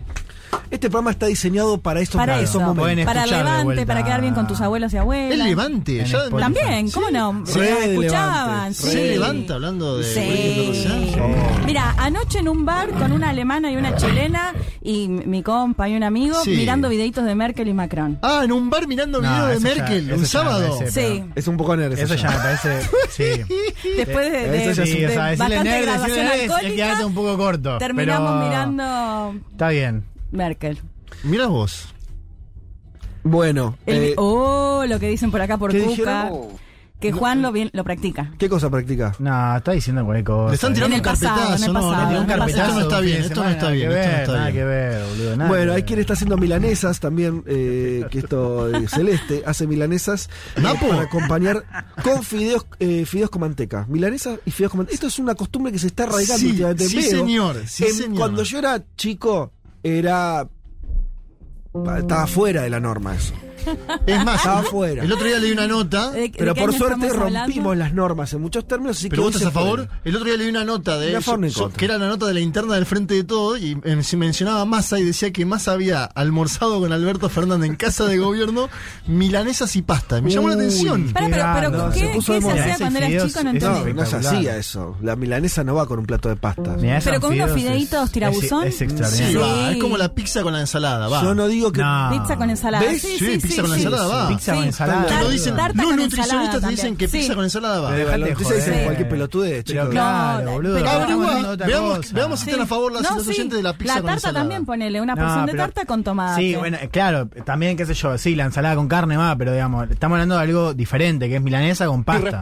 A mí me gustan las dos. Pizza con ensalada y milanesa con pasta. Fideos tirabuzón con milanesa. Claro, los monitos. Todo esto empezó. Hace poco escuché un programa muy viejo de Dolina, que es una costumbre que tengo. Cuando digo viejo, me fui a los primeros, año 86. Fuiste a la- Empezaba. Está bien. ¿Sí? Eh, Gran parte de lo que hacemos se lo debemos a él, ¿no? A este señor. y él eh, despotri- Mirá lo que eran las épocas. Sí. Despotricaba con la, de, con la pizza de palmito. Decía, eso es un límite, eso no va. Es verdad. Eso es si quiero comer una ensalada, me pido una ensalada. La Oh. pizza es, dice, solamente admito la, la de mozzarella, Jamón también, ¿o no? jamón y morrón también ya afuera, lo dice. ¿Afuera? No, No. En el año Alejandro. Pero en el año 86. No. Claro. Es decir, lejos estábamos. Yo pensaba, pobre Dolina, lo que vino después fue. Sí, sí, sí. Era solo el inicio. Era solo el inicio de, de unas cuantas herejías más. Y, y solamente esa, dice, si estoy muy creativo, una de fugaceta. Y ahí termina la cosa. Lo que Uh, pensará la- de las empanadas, viste que ahora, ahora hay, eso. ahora hay empanadas mainstream muy buenas. de- Muy de- ricas, con Igual mucho- yo sigo con Dolina, Naná y Palmito. No. No, no, no, pero no es un crimen de lesa humanidad. Uh, Bueno, por supuesto hay mucha gente mandando mensajes del tipo milanesa con fideos plato nacional, esto lo dice Tamara, bueno. En fin, eh, podemos este eh, volver eh, al Sí. ruedo. Sí, sí. Volvamos a... Me hambre ahora, te voy a Y confesar. sí, y sí. Pero me parece que vamos a tener una linda sorpresa, por lo que se, se intuye. Sí, las señor, afueras ya se Se huele. huele, del se huele. Bien. ¿A dónde nos vamos? Me perdí. Eh, ah, claro, tenemos que ir a, al- a lo Al que les anticipamos de- del fallo. Eh, eh, ¿Se dice Roe eh, y Bay, Wade? Roe versus Wade. Roe versus Wade, el fallo histórico del año 73, que nos trae Leti sobre el fallo que permitió el aborto, que todas las norteamericanas tuvieran el acceso a, al aborto más allá de donde iban, y la filtración de que la Corte ahora sacaría un fallo en contra de eso. Sí, nos vamos a fines de los 60. Ah, qué lindo, a ver. Eh, a ver, les voy a decir un nombre. Eh, sí. Norma McCorby. Queda embarazada. Sí. Era su tercer embarazo, ya había tenido dos hijos, los había dado en adopción, no quería tener a este hijo, era muy joven, veintipico, vivía en Texas, estaba prohibido el aborto. Em, bueno, ahí se da una situación que ella primero dice que la habían violado para ver si de esa forma le, podían practicar igual el aborto, esto no sucede. Finalmente se encuentra con lo que, bueno, el invitado de hoy nos llama, ya lo llama como abogados y abogadas activistas que básicamente eh, estaban luchando justamente para que se garantice el derecho al acceso al aborto. Eh, bueno, se encuentra con eh, estos abogados que la van a empezar a, representar a ella y van a llevar este caso a la Corte Suprema. ¿Qué va a pasar? Es muy particular porque en toda esa situación ella tiene su embarazo y tiene al hijo mientras se lleva a la par justamente, eh, bueno, el juicio se avanza, digamos, en la, cuestión judicial, hasta que recién en 1973 se, eh, la Corte define, y esto es interesante porque la Corte eh, era mayoría conservadora también en ese ¿Ah, momento, Y, termina decidiendo mayor cantidad de, bueno, jueces que habían sido nominados por, por republicanos. Y, y en el 73, bueno, finalmente falla a favor de lo que se va a conocer después como fallo Roe versus Wade, que se llama así porque a ella le, ponen un nombre de fantasía, que es Shane Roe, y Wade era uno de los fiscales que se oponía a nivel regional justamente a que pueda practicar un aborto quería contar la situación un poco de ella, porque bueno, primero que sea esta situación que, que sirve para llevar el, el, fallo a la corte, ¿no? En el caso de ella directamente no se puede aplicar porque su hijo nace, pero después se da una situación muy particular. Ella después cuenta, escribe un libro, de hecho, que dice Yo, soy Roe, ¿no? Haciendo referencia a que justamente no era su nombre, su nombre verdadero. Mira vos. Y da un vuelco que esto pasa a, a la vida pública, política también, porque, eh, bueno, ahí difiere un poco, algunos dicen que, que mm, empieza a, ser evangelista, otros cristiana, bueno, la cuestión es que después empieza a ser anti-aborto, o sea, empieza a, sí, a movilizarse en contra del aborto. Eh, Perdón, después del fallo. Después, del fallo, eh, unos años después, de hecho, bueno, hay distintas historias, pero lo que cuentan es justamente cuando ella cuenta que, que ella es quien dio lugar a este fallo, bueno, la. O sea, pero no se conocía la identidad de Rowe. Era este nombre de fantasía, Jane Rowe. Ella después, Norma McCarvey, McCarvey cuenta, eh, yo soy, de hecho escribe un libro que dice yo soy Rowe, ¿no? O sea, diciendo yo soy la que di pie al, al fallo que permite o el, aborto en Estados Unidos. ¿Y contra quién era el juicio? Wade. Wade era uno de los fiscales que no le había permitido a nivel, digamos, regional. O sea, claro, ella le hace, en Texas. Ella le hace una demanda a la justicia local de Texas. Claro, después estos abogados los llevan a la Corte Suprema, donde finalmente la Corte Suprema se expide, digamos, en base a este caso puntual, y ahí se establece este fallo que va a dar pie para que después se pueda realizar el aborto a nivel nacional.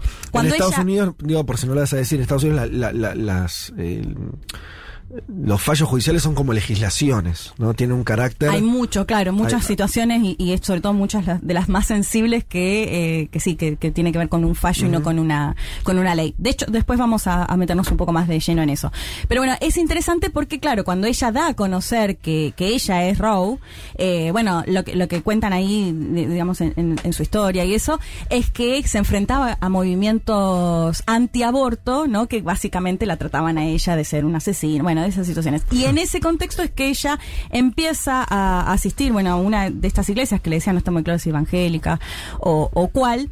Y desde ahí empieza una militancia anti-aborto. De hecho, también en situaciones muy extrañas, no sé, tenía una pareja mujer y decía que él no consumaba, eh, que no tenía relaciones sexuales. Bueno, un, perfil. un personaje muy, muy particular muy polémico.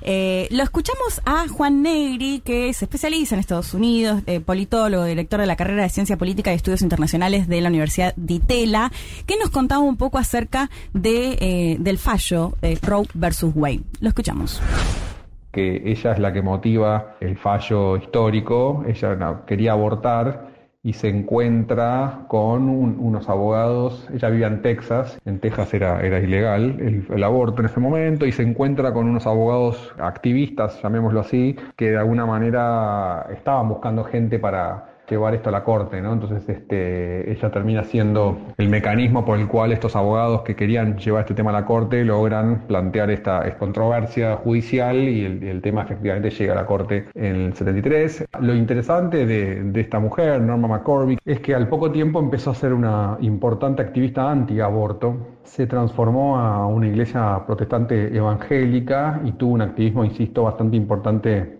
en contra del aborto, cuando ella se transforma en una provida, digámoslo así, anti antiaborto, fue como una especie de cimbronazo en esta discusión en Estados Unidos, porque bueno, obviamente era la, protagonista del fallo que ahora se transformaba, ¿no? Y, al final de sus días, pero al final termina completando que eso lo hizo por dinero, así que bueno, fue como, como dos, insisto, dos, dos, dos cambios importantes en, en, en vida. Bueno, estas idas y vueltas que le contaba de, eh, de McCorby, que justamente es quien da origen a este fallo, que se vuelve después antiaborto, que va a militar por esa causa, y qué van a hacer quienes, eh, los, los pro vida, digamos, justamente van a decir, bueno, ven que después te podés arrepentir o pasa esta situación, no, justamente va a generar mucho conflicto y les va a servir de esa narrativa eh, que la, la, persona que dio origen a este fallo tan importante eh, después se arrepienta. De hecho, después ella, eh, antes de morir, va a decir que al final lo hizo por una cuestión de dinero, o sea, que va a volver a dar un vuelco y decir que ella siempre fue, estuvo a favor eh, del aborto. Pero bueno, un personaje que generó mucha polémica en torno a todo esto y que, dio eh, origen a este fallo en 1973. ¿Qué pasa una vez que empieza a regir este fallo? ¿Qué pasa? Bueno, acá se puede comparar un poco con el, eh, con el fallo FAL, ¿no? Que por ahí lo que depende, digamos, si bien es un fallo que tienen que respetar todos los estados, sabemos que tienen bastante independencia cada estado en Estados Unidos, y lo que van a hacer eh, sobre todo y muy fuerte en los últimos años, los estados más conservadores, los estados gobernados por republicanos, van a empezar a legislar para, si bien no pueden impedir directamente el aborto, sí aplicar un montón de medidas que, eh, que intenten, por ejemplo, convencer a la mujer para que no aborte. en Texas, por ejemplo, que les hagan escuchar los latidos del bebé, bueno, cuestiones de... Qué locura, de, psicológico, ¿no? Sí, totalmente. Eh, y si les parece, ahora les voy a recomendar un documental que acá se ve muy, muy bien porque te muestra qué es lo que tiene que decir la persona, la médica que lo atiende a la paciente, eh, que lo tiene que hacer justamente por, por ley, ¿no? Eh, lo escuchamos a Juan que contaba eh, cómo se da justamente esto, porque en los estados que son más progresistas o que votan o que tienen gobernadores demócratas se aplica fácilmente, pero en los otros, como les contaba, lo hacen bastante más difícil. Lo escuchamos a Juan Negri.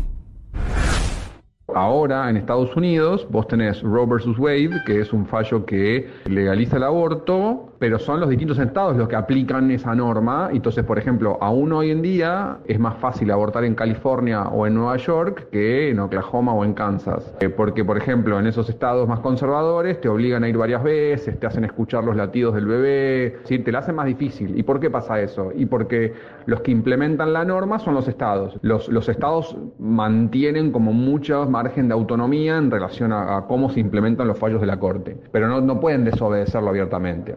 Lo más probable es que si una ley así pase y Biden la, firma, los estados la, judicialicen en la Corte Suprema. Y lo más probable es que la Corte Suprema le diga a los estados que tiene razón. Hay otro problema también adicional, que es que el Congreso tiene la facultad de legislar en favor del aborto, significa que el Congreso tiene la, facultad de legislar en contra del aborto.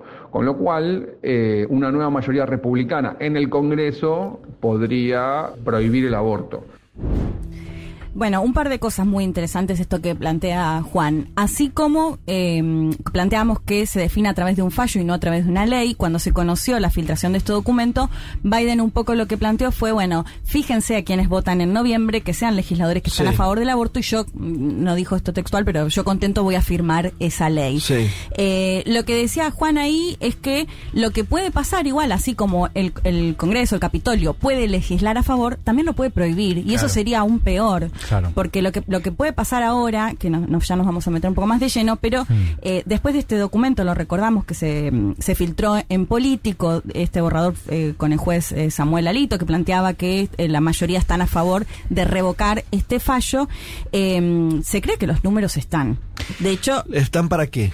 para revocarlo. ¿Para revocarlo en el Congreso o en la.? No, no, revocarlo en el- la corte. Digamos, Ah, que va a suceder, sí, que esto va a 6-3, suceder. ah, Sí, que el borrador sí, es lo que va a ocurrir. ¿Qué es lo que va a ocurrir? Más allá de que muchos decían, bueno, quizás pueden, Ahora, no le- necesariamente el- el- lo que se filtró ahora va a ser el voto finalmente, Sí. pero ¿por qué no pensar si la mayoría son. No, total. eh, Además, salió- conservadores que están a favor- en contra del aborto? No se escuchó. eh, no, se escuchó decir eso es falso o eso no es así. no, no, de hecho la corte No, misma confirma, dijo claro. que es verídico. Y eh, lo otro que pasó en el debate político interesante, ¿no? Que vos tenés, eh, vos nombraste bien, eh, Biden y los demócratas saliendo a politizarlo en el sentido de decir, bueno, Sí. che, votennos en, la, pro- en el medio de las elecciones legislativas porque vamos a necesitar legisladores para votar eventualmente una ley que permite el aborto. Eh, los republicanos los vi muy incómodos en las redes, por lo menos, lo que se veía, ¿no? Hablando mucho de la filtración, poniendo el eje en otro lado. Sí. Lo cual, y después algunas encuestas que vi, no sé si viste alguna, que en este tema, en una sociedad que está muy partida, Ajá.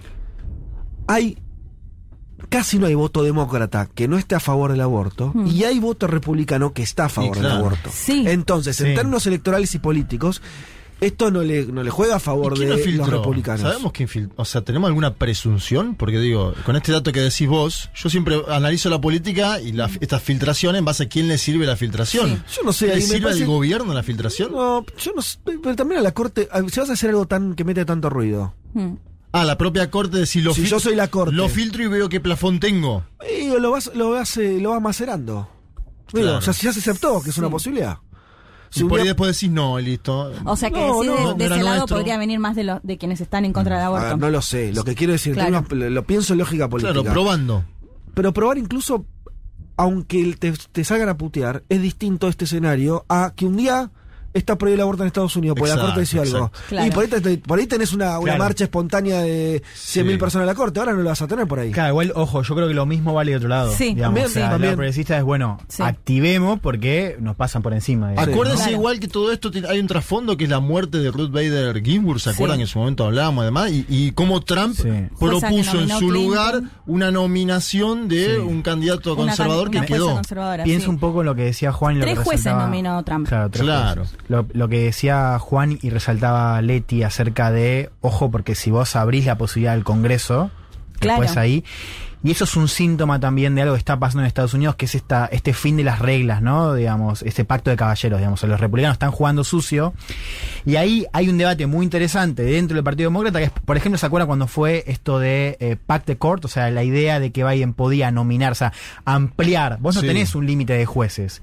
Biden podía decir, bueno, amplío el número de jueces y los nomino Sí. yo. Y se me cagan, porque Sí. tengo la mayoría estu- escueta, pero mayoría por ahora.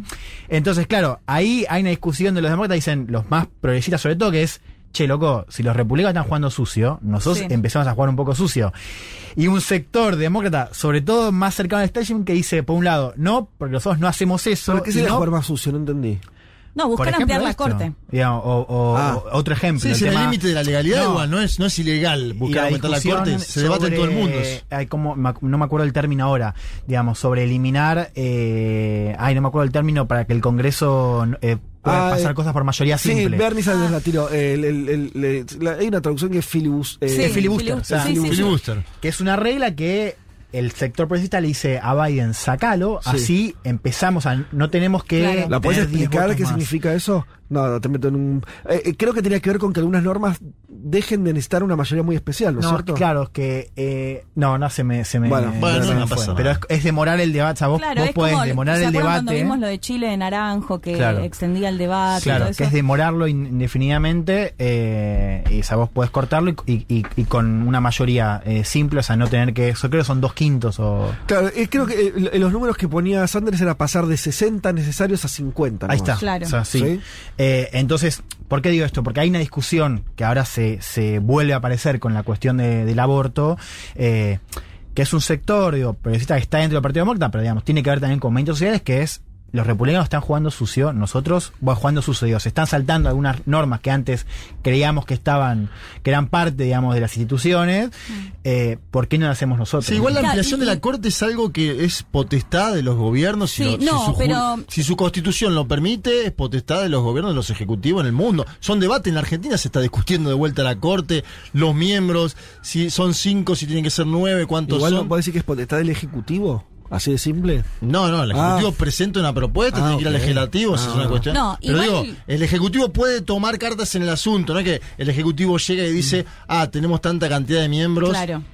No, igual digo, una cosa es buscar la, la ampliación de la Corte Suprema, otra es cuando Juan dice jugar sucio de los republicanos, que recordemos lo que pasó, último ya creo año de Obama, eh, quiere, intenta nominar a un juez y los republicanos no se lo permiten en el Capitolio. ¿Qué Total. hace Trump una vez que ya gobernaba? Se muere Ginsburg, en año electoral se supone que elegía el próximo presidente y él lo hace Sí, igual y quebró una nomina- tradición claro, aparte, quebró una tradición histórica que era en año electoral, Claro, no eh. se nomina contrario. Claro, entonces ahí los demócratas dicen, bueno, los republicanos nos están jugando sucio en la Corte Suprema. Eh, de hecho, vamos a ver por qué acá sí ya se mete de lleno el tema electoral y cómo viene jugando justamente la justicia a la Corte en la polarización entre los republicanos y los A ver. demócratas. Pero antes le quería recomendar Sí. el documental que está en Netflix, Caso Roe, el aborto de los, en los Estados Unidos, que Ah, es buenísimo. primero que por un lado muestra eh, muy bien, bueno, qué pasa con las clínicas donde se permite eh, el aborto, cómo los estados más conservadores logran legislar para eliminar directamente estas clínicas, cómo trabajan los eh, los pro vida, realmente cómo van a las puertas, cómo buscan Sí. impedir, de hecho hasta han asesinado a médicos en este en este en estos largos 50 años, digamos desde el fallo que practicaban abortos y, y los han asesinado. Eh, bueno, esto se muestra todo muy bien y también se muestra mucho que me pareció interesante cómo los republicanos dan un vuelco, porque cuando se da el fallo hay gobernadores republicanos, de hecho Reagan, que, que, que están a favor y una vez incluso George Bush padre y cuando llegan a ser presidente de Estados Unidos cambian eh, la postura y se vuelven anti-aborto. Eh, es decir, es, es interesante cómo se da este vuelco mucho más conservador de los republicanos. De hecho, son quienes hoy están eh, justamente liderando esta postura. Pero escuchamos el último audio de Juan Negri para...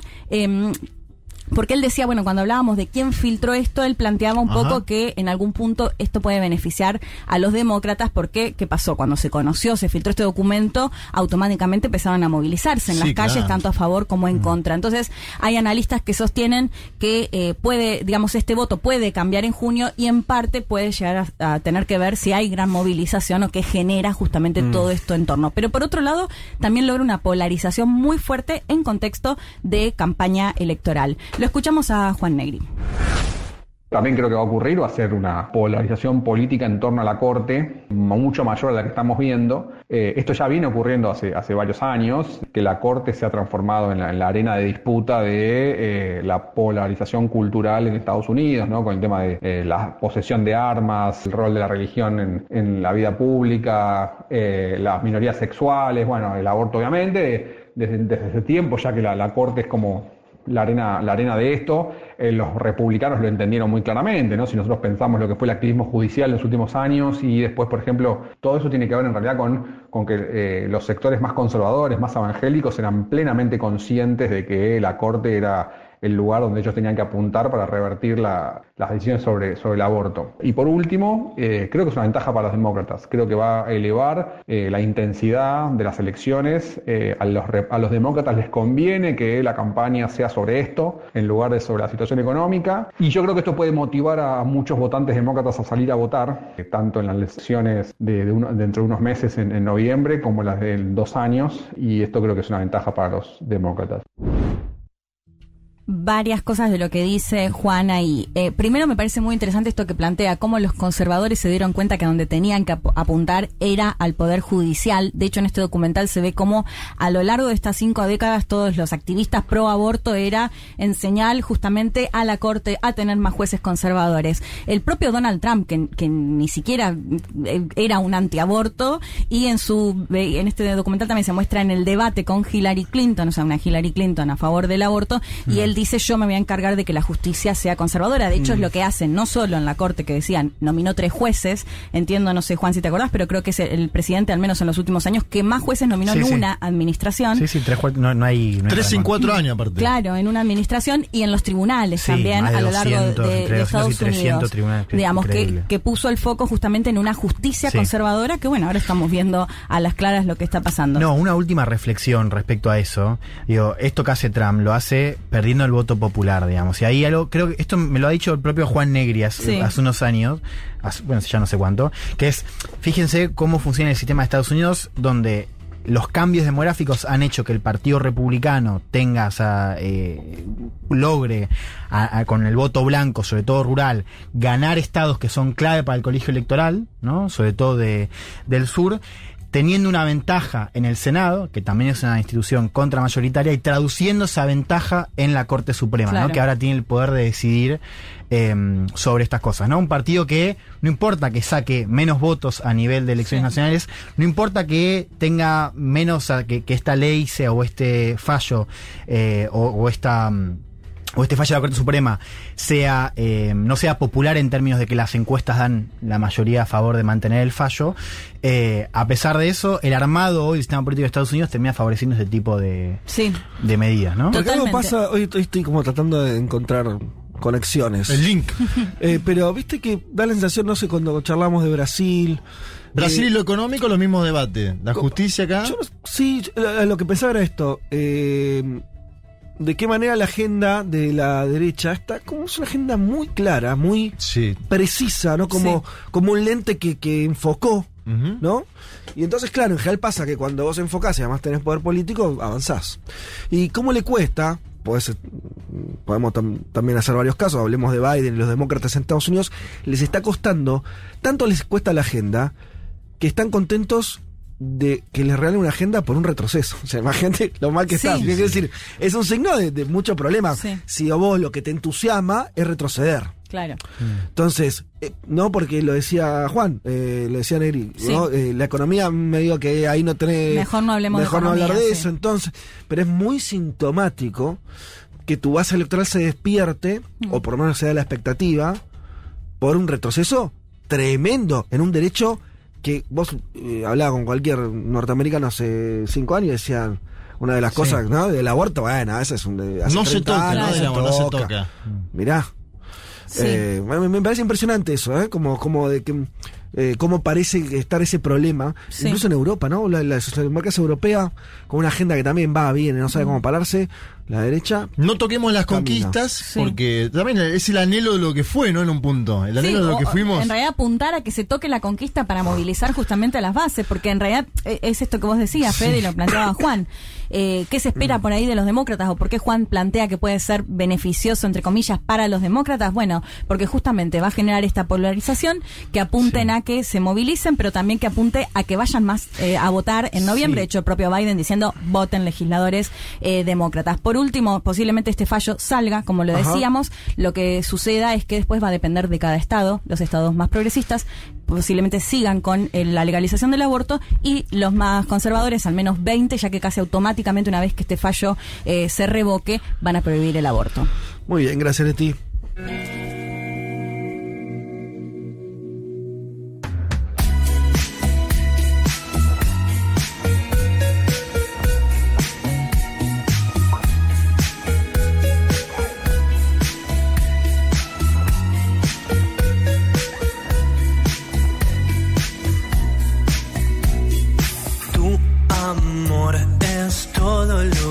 hace bien, muy bien. Cuando te encontré en Juan B. Y Córdoba, caí. Que lo nuestro es especial, muy especial. Venía pensando que no te iba a encontrar, pero te encontré.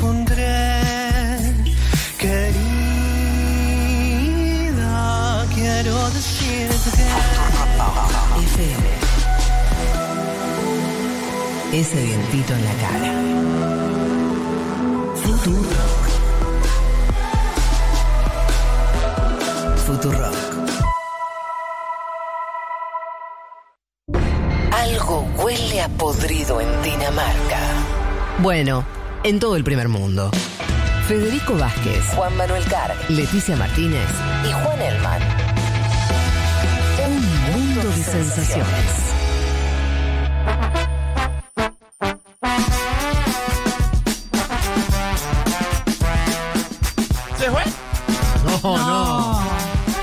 Loco. Bueno, aquí estamos, eh, ya con el amigo Mariano, que Ay. se acercó a la radio y nos trajo un solomillo que estamos calentando para degustar, pero creo que fue Leti la que se adelantó y descorchó un Sí. vino, no conforme. Leticia ya quiere No fui, pero fui la que empezó a servir. Nati me retó, me dijo al estudio que ya estamos al aire. Bueno, agradecemos a Mariano nuevamente, está por ahí, no sé si después va a querer venir Qué eh, a genio, saludar. qué genio, un genio. Además se vino desde, o sea, no solo hizo el solomillo, sino que se vino desde Vicente López. Un y crack. con vino, qué Es de capo. Lanús, vive en Vicente López, hincha de San Lorenzo Almagro, todo bien. Se convirtió en el mejor oyente, ya está. Sí, sí. Mu- La vara claro, altísima. Te trae carne, te trae vino. Usted, usted está haciendo esto para que otros oyentes Sí, sí. Obvio, sí, sí, también. Yo- la vara alta, la vara muy alta. Nos hicieron tortilla, también nos Claro. han cocinado. Quédate con el qué. Tengo que, decirles que presten atención porque volvió la Feria del Libro, como ustedes saben, Sí. hasta el 16 de mayo, el día de mi cumple, el evento más esperado del año en la rural.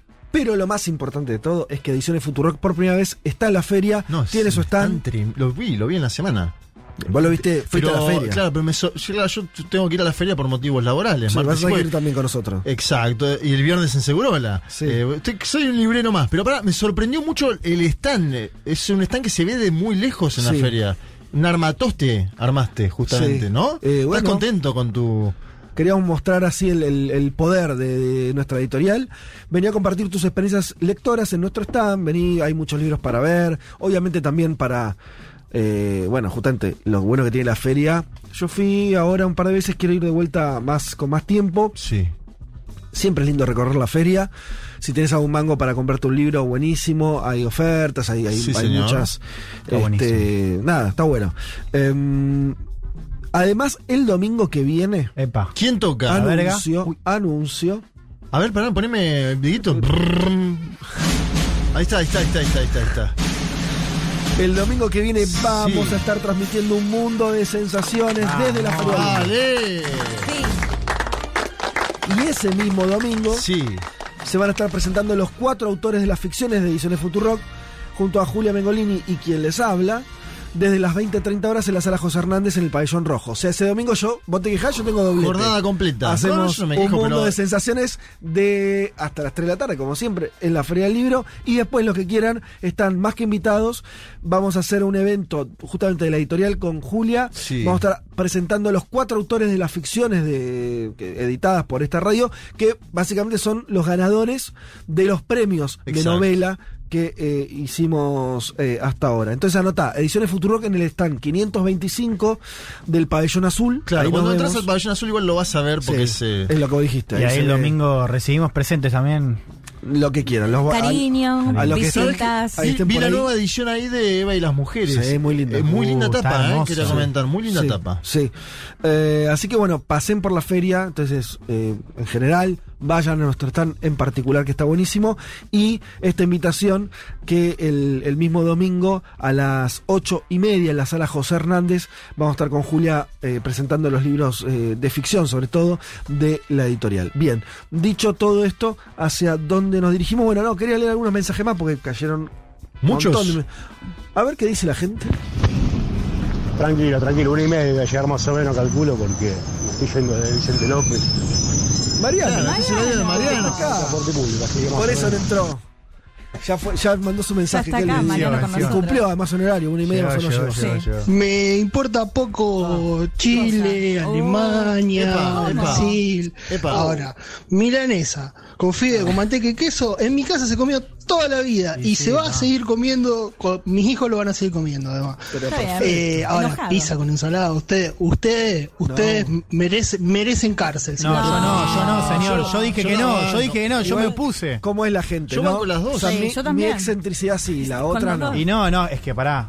Hay otro mensaje en Twitter de Álvaro que dice: Gente en esta casa, ¿será el mismo? No, no sé. Gente en esta casa, hoy se almuerza, me pongo de pie, milanesa con fideos con manteca. Estar en contra de eso es no tener corazón. Uh. Siguiente mensaje, a ver. Eh, Esa condensada combina súper bien, la ensalada con bastante vinagre. Ahí está, Mm, ahí no, está. vinagre no. Bueno, pero defiende, def- yo banco. Sí, sin ¿Qué vinagre. más? Yo, buen día chicos. Sí. Me acabo de levantar, eh, me dispuse a hacerme también unos fideos con manteca Ah, y me mirá. encontré con que solo me queda manteca canábica. Bueno. Así que Vas a bueno, quedar re loca. va a ser una aventura este domingo parece. Bueno, ¿Cómo ¿cómo es es la- Cosa que solo pasa en esta radio. Pero no la milanesa. No sabía que existía la, No, la total, manteca o sea, como canábica, que- pero Sí, adelante. Hola amigues, aprovecho este canal para mandarle un saludo a mi tío Juan Pablo, que con este programa vamos a iniciarlo en un mundo de sensaciones. Ah, Eh, y también decirles que a mí me encanta la milanesa con fideos. Entiendo que es una aberración, No. creo que No, si la come el presidente, ¿no? eh, pero me parece una cosa riquísima. Bueno, un beso a Juan Pablo. Esa condensada combina súper Ahí está, otro más. Ya van 2 a 1, ¿eh? No, no no, me quería robar, era el mismo, dice súper bien. Tengo un, eh, mi amigo Abelardo me también me mandó un mensaje y dice milanesa con fideos con manteca y queso es el plato de la unidad. Eh, politiza. Y dice que es un- una es parte de la unidad, la- Sí. la- este plato. No lo sabía, pero Me gusta cuando ya, claro. ¿De la unidad de quién? justificar. De- de- entiendo que del frente de todos. Ay, por eso, lo- por eso entiendo el almuerzo ese que comentaba yo, ¿no? Habrá que ver si la, si la vicepresidenta come también eso. Pero, claro, pero. No, no sé, me suena que no. A mí me- ¿Por a qué me no, yo suena no la que veo, no la O sea, veo Cristina comiendo. Y dice que le abrió todo un portal a mi infancia, esta Ay, conversación, qué lindo y a mi madre, y me puse sensible. Oh. Un besito para Un beso ella. para Las comidas tienen esas Gran cosas. amigo. Pero además, posta, eh, tenés siempre un paquete de fideos y una milanesa en el freezer seguro también te A mí queda. nunca O sea, se es un plato que si llego no tengo nada, vamos. Nunca había machado esas dos Pero situaciones. parece que Parece va, que sí. yo- Manteca canábica ya es más complicado. La voy a tener que probar. Seguramente mi jarrita va a estar feliz, porque las dos cosas que más le gustan son la milanesa y los Y- fideos. sí. Se Bueno, junta tenés que darle felicidad plena entonces. Sí. Total. Así He que ahí tenido no- discusiones de pareja defendiendo la milanesa con fideos. Y siempre se banca Yo, igual, yo igual no veo, o sea, a mí me, sor- me sorprendió unir esas dos cosas porque la milanesa me, me lleva a la ensalada o a las papas. Pero, pero, Sí. no veo que sea una, a diferencia de otras cosas que se han dicho acá, que me generan A ver, mayores dudas. Pizza con no, claro. Pero estás, o- estás en contra de eso. No, los contra nutricionistas no. dicen que es algo a lo- bueno. A lo que voy es que son dos clásicos. Entonces, al final estás juntando dos clásicos. Sí, sí, claro, pero hay gente que lo. Bueno, acá llega una foto de Álvaro que no sé lo que es. Mira, es. No, ¿A- a una milanesa. A Twitter, una milanesa eh, de un tamaño. Claro, es Sí. mayor argentino, digamos, en la forma. Y claro, una guarnición pequeña. Yo ese plato está para repetir.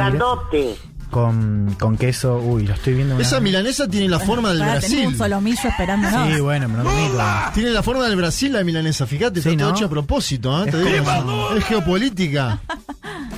Che, bueno, eh, Flor Halfon, ¿sí? Eh, Sí. Conductora de, este- de esta Hola, radio, Flor. dice Team Milanesa con fideos siempre. Sí. Y aparte puso, No que, esperábamos menos puso de en vos, Twitter que, Flor. está- que le gustó el jingle del 89 de Lula, así que le Claro. mandamos un gran abrazo. Bueno, che, eh, Abrazote, entonces, el contado lo de la feria, dichos los mensajes.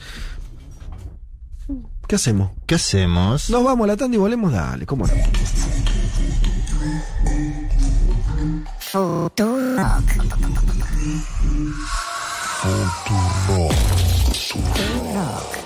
Vázquez, Carg, Elman, Martínez. Seamos conscientes de nuestra posición en la División Internacional del Trabajo. Lo demás, lo demás, no importa nada. Nada. Un mundo de sensaciones.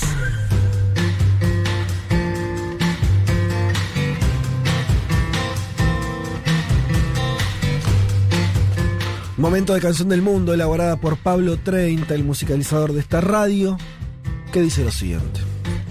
Esta canción del mundo de hoy se suma a lo hablado por el amigo Juan Manuel Carg sobre Brasil, claro, en la columna de recién.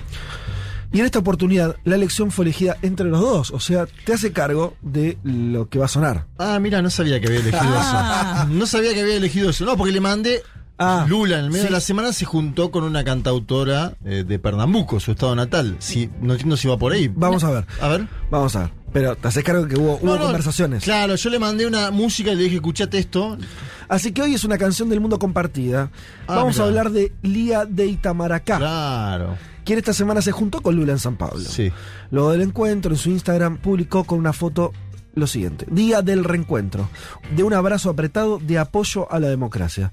¿Quién es Lía de Itamaracá? Dice Pablo. Pues bien, ella es la reina de la ciranda brasileña, un tipo de danza y música de Pernambuco. Esta música es originaria de la región del nordeste de Brasil. Lía trabajó durante 30 años en una escuela pública de la isla de Itamaracá y en la década del 70 inició su carrera artística. Fue la única hija de 22 hijos que se dedicó a la música. Wow. Y claro, en general en Brasil, hermanos, Brasil- ¿eh? No, te pero- acordás el nombre ya de tus hermanos. hermanas. 22 Sí, es pero en el nordeste son, son familias amplias. Según ella, se trata de un don de Dios y una gracia del Yemanjá. En 1977, Lía grabó su primer disco titulado A Rainha da Ciranda, la reina de la ciranda, Claro. no recibiendo, sin embargo, ningún pago por el trabajo. Las cirandas pernambucanas de Lía son cantadas por muchos, referencial de la cultura pernambucana en general. Lía hoy es una de las leyendas vivas de ese estado y continúa viviendo en la misma isla. A fines del año pasado se inauguró la Embajada de Ciranda, espacio físico donde se cuenta la historia de Lía. En la inauguración se presentó su biografía escrita por el periodista investigador Marcelo Andrade, luego de un proceso de investigación que duró cinco años. Y en la presentación, este buen hombre, Marcelo Andrade, quien publicó esta biografía sobre esta referente cultural, dijo lo siguiente, Lía es resistencia. La población negra es una población de resistencia, que incluso ha encontrado espacios mucho más grandes en los últimos tiempos, pero que obviamente todavía necesita mucho más. Y Lía es una representación de esto en la cultura brasileña y de Pernambuco. Vamos a escuchar entonces para seguir como metiéndonos en el espíritu brasileño que va a dominar los próximos meses de campaña política, vamos a escuchar O Relógio del disco Ciranda Sin Fin, lanzado hace poco, en el año 2019.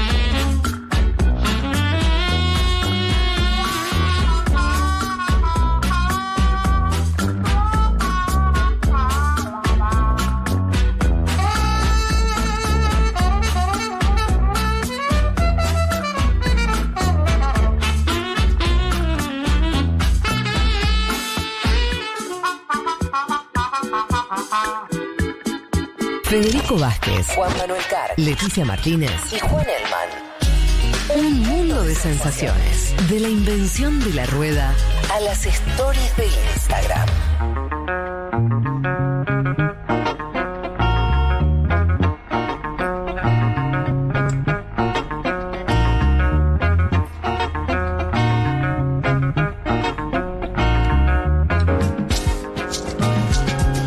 Lo que tengo para decirles es que si en la última Decime. hora, si en la última hora, o sea, esta que resta, 50 minutos del programa, Sí.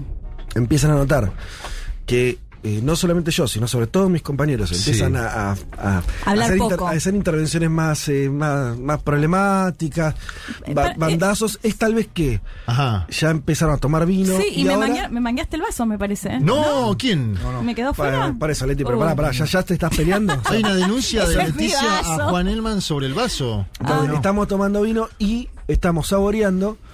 eh, yo ya lo hice, riquísimo. ¿Qué el solo millo que nos trajo Mariano, ¿sí? Eh, el, el oyente que. El mejor oyente. El mejor, por ahora, el, Para mejor oyente. el mejor oyente del 2022, por lo menos. ¿sí? Yo corté ese solomillo para hacer los sándwiches y se, es como una manteca. Oh. Está muy bien cocinado. Bueno, Está, está bárbaro. se supone que uno no, no, no toma y no come mientras hace un programa de El radio. operador pero- hablando con la boca llena. Claro, todo esto. Qué bueno, dos- qué bueno haber hecho la columna ya. Total, ¿eh? eso estábamos hablando afuera. Ellos dos hicieron la columna, están. Te toca a Claro, vos. Están tranquilos. Digo entonces, eh, Mariano Arel Almeida, si estoy diciendo bien su nombre completo. Sí, ahí me dice que sí con el dedo. Bueno, eh, agradecidísimo por estar en los estudios. eh, y un agradecimiento eterno a este. Tiene limón a este este mimo de traernos ¿no? carne- eh, una ¿Tiene, comida. ¿Tiene limón? No sé qué. Sí, dice que sí, que tiene limón. Tiene, eh, eh, se nota que tiene unas, unas cuantas. Se nota en las magias. Sí. Bien. Eh, y tenemos a la producción no preocupada por cuestiones de producción, sino eso, Comiendo elaboración de sándwiches que están. Ah, bueno, Juanma ya peló. Ya está. Comiendo un, un bruto sándwich en el estudio. Mm. Bien. A todo esto, queridos oyentes, ustedes que estarán almorzando o no, pero seguro no les importa si con nosotros comemos, si les importa el último tema que vamos a tratar, o el anteúltimo, si tenemos tiempo, eh, como prometimos al inicio de este programa, hablar de eh, un tema que vos de- definiste, Elman, como grueso. Grueso, porque puede. Ahora tenemos musiquita ahí. Mirá qué tal, ¿eh? Eh, de película de espías. Espías. Que, como decíamos al comienzo, puede terminar, o es de alguna manera la crisis más importante del gobierno de Pedro Sánchez hasta el momento. Porque tiene que ver con el vínculo, por un lado, con Unidas Podemos, socio de gobierno, pero sobre todo con Esquerra Republicana, que es el partido independentista de izquierda, que no es parte del gobierno, pero sí es parte de su base parlamentaria. O sea, sin los votos de Esquerra Republicana Se cae. se cae, claro. Depende del presupuesto, depende de varias políticas. Vamos a ver un poco a ver de este escándalo. Empecemos sobre todo con eh, recordar lo que fue el escándalo de hace unos meses eh, con Pegasus, este software de espionaje de la empresa israelí NSO, que es un software que se te mete en el celular, se te infecta y básicamente tiene acceso no solamente a tu información, sino que te puede activar la cámara, te puede activar el micrófono, o sea, te puede estar escuchando. Wow. Em, Recuerdan, escándalo revelado por varios medios, entre ellos The Guardian, varios líderes espiados, entre ellos Emmanuel Macron, decíamos también eh, López, López Obrador. Obrador y su entorno, ¿no? Eso salió hace unos meses. Hace unos meses. Seis meses, algo así. sí. Y un software que en teoría solo se puede adquirir por gobiernos y por motivos de seguridad, por ejemplo, la lucha contra el terrorismo, digamos, no para espiar opositores. ¿Cómo llega a España? Llega a España al escándalo hace dos semanas, una investigación de Citizen Lab, que es un centro canadiense que depende de la Universidad de Toronto, que reporta que más de 60 líderes independentistas, entre ellos el, el anterior y actual presidente de la Generalitat, que es como el gobernador de Cataluña fueron infectados por Pegasus, ¿no? Esto sale, tiene repercusión, por supuesto, repercusión nacional, no internacional, si bien ha sido, había sido una, una investigación por parte de, de Citizen Lab. También hubo un texto de New Yorker que fue revelando también esto de, de Citizen Lab, que fue una crónica bastante larga, digamos, al respecto de, de Pegasus. Wow. A raíz del escándalo, se empiezan a chequear dentro del gobierno los celulares de los altos mandos, ¿no? Y así se llega, o sea, por este escándalo se llega a chequear si el presidente de España, entre otros, había sido infectado. Y la respuesta da que sí. O sea, ya pasa a ser un escándalo no solamente de líderes independentistas, sino también del propio presidente de España, también de la ministra de Defensa, que en la, fue... en la misma época, además. Claro, estamos hablando de, em, de mayo y junio del 2020. Em, 2021, perdón, en el caso de Sánchez eh, y de la ministra de Defensa, en el caso del independentismo hablamos de 2019. Qué Y loco los servicios de inteligencia, ¿no? Que se den cuenta que están espiando a un jefe de Estado a través de otra investigación, muy verde, digo, en un punto. No, Pero- y mucho tiempo después. Exacto. Así que, claro, hablamos de 2.6 GB de información, que es un montón. O sea, en, en la prensa hablaban de carpetas y carpetas de información. Claro, no se sabe todavía. Bueno, la pregunta, que- ¿quién? ¿Quién es la pregunta, no? Bueno, ahí vamos, vamos a hablar de, de hipótesis. Sí. Te voy a anticipar que Marruecos, que estuvo en crisis diplomática en ese entonces, tiene mucho que ver. Ah, mira. Pero explica una parte, no explica todo, no explica qué pasa con los líderes catalanes. A todo esto, el gobierno de España es cliente de Pegasus. O sea, cuando se anuncia esta investigación, se sabía que el Centro Nacional de Inteligencia, que es, digamos, la AFI española, tenía Pegasus y lo había utilizado. El escándalo con la noticia de que el propio presidente de España fue infectado crece, por supuesto, tiene ya ramificaciones internacionales, es decir, desborda la cuestión catalana.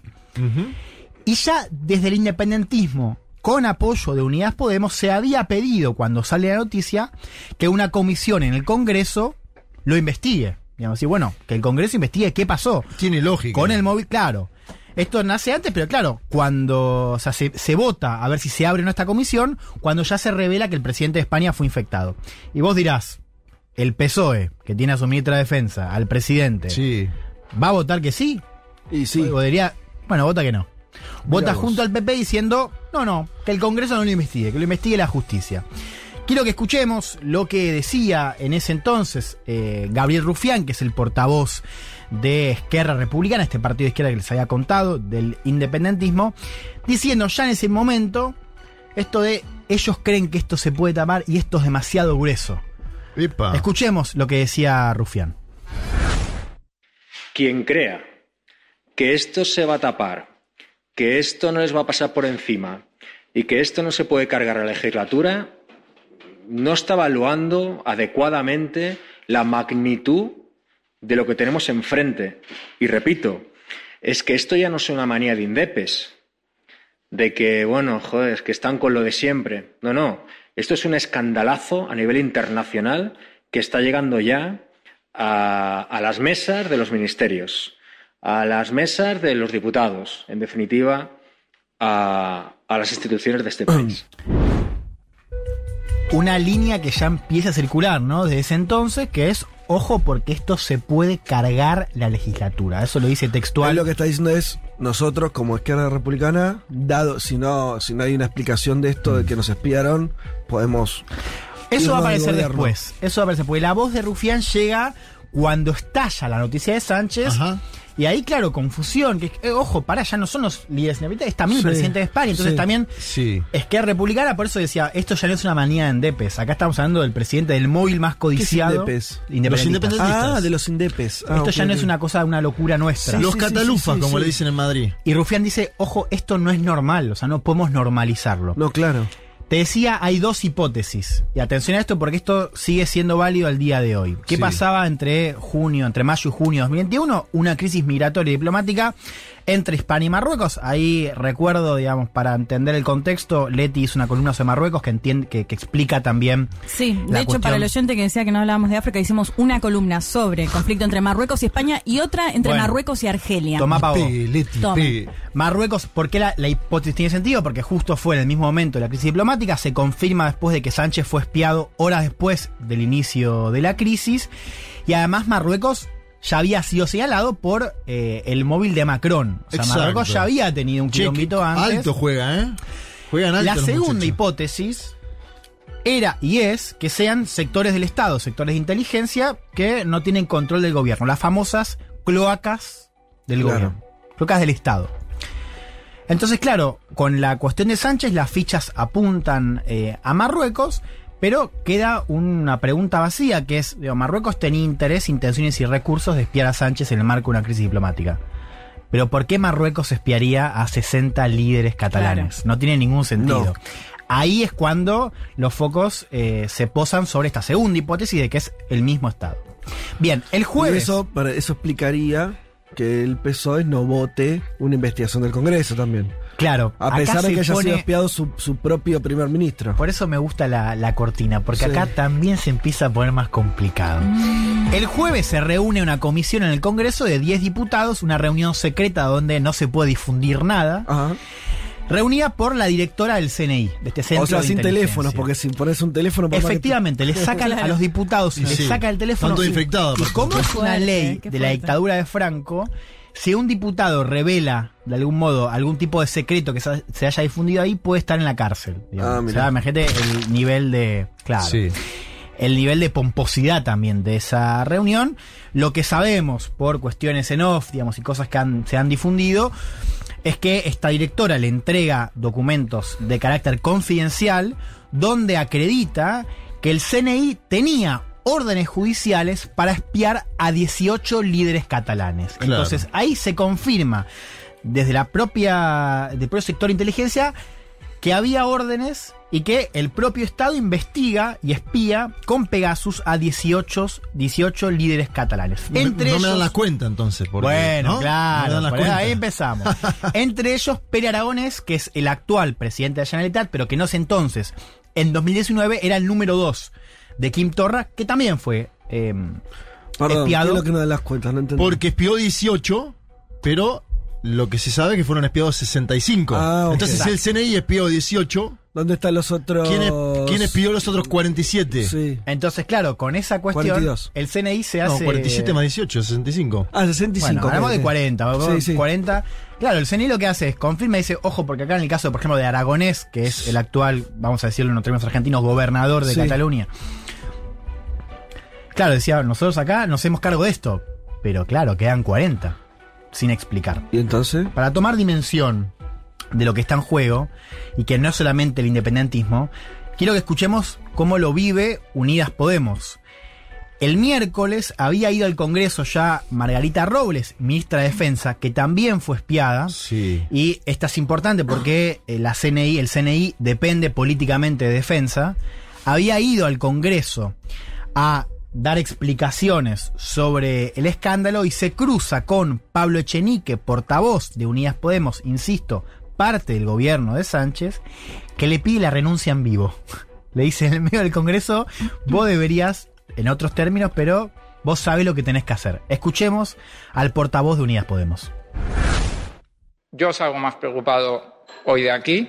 Creo que nuestros votantes y posiblemente los suyos también, que efectivamente son gente muy inteligente, también salen más preocupados hoy porque usted ha venido hoy a esconderse detrás del conjunto del Consejo de Ministros, detrás de la inmensa mayoría de agentes honestos del CNI y de la Fuerza en Cuerpos de Seguridad del Estado y dentro de un concepto muy limitado, detrás, perdón, de un concepto muy limitado de, la democracia. Señora Robles, yo creo que usted sabe lo que tiene que hacer, no solamente por su dignidad, sino también por la dignidad del gobierno.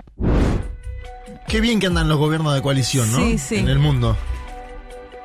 Esto se lo dice, refresquemos. A la ministra le dice el portavoz de Unidas Podemos, que Sí. es partido de izquierda, socio del Sí. gobierno, le dice A la ministra. a la ministra de Defensa en el Congreso, PSOE. claro, que había dado explicaciones, le dice, Renuncie. yo me voy, claro, yo me voy más preocupado, usted sabe lo que tiene que hacer por la dignidad de usted y de su gobierno. Sí, qué fuerte eso, ¿no? Por su dignidad y la Claro, del ¿no? Por eso hablamos de este título, que claro, parece pomposo, pero cuando vemos lo que está detrás, entendemos por qué esto de la legislatura está en peligro. Por un lado, esta tensión con Unidas Podemos, pero sobre todo con RC, que ahí también la matemática juega, que es que sin RC al gobierno se le complica mucho seguir porque depende de esos votos del independentismo de izquierda para aprobar presupuestos y otras leyes. Que es verdad que a veces ha habido tensión que el gobierno ha, ha resuelto, por ejemplo, con Ciudadanos, pero RC tiene que seguir estando dentro de la base parlamentaria, Y hay que entender también que este conflicto ha sido muy consumido dentro de Cataluña y que RC también, recordemos que el movimiento independentista en Cataluña es más amplio que RC. Hoy RC es el partido más grande, pero también hay sectores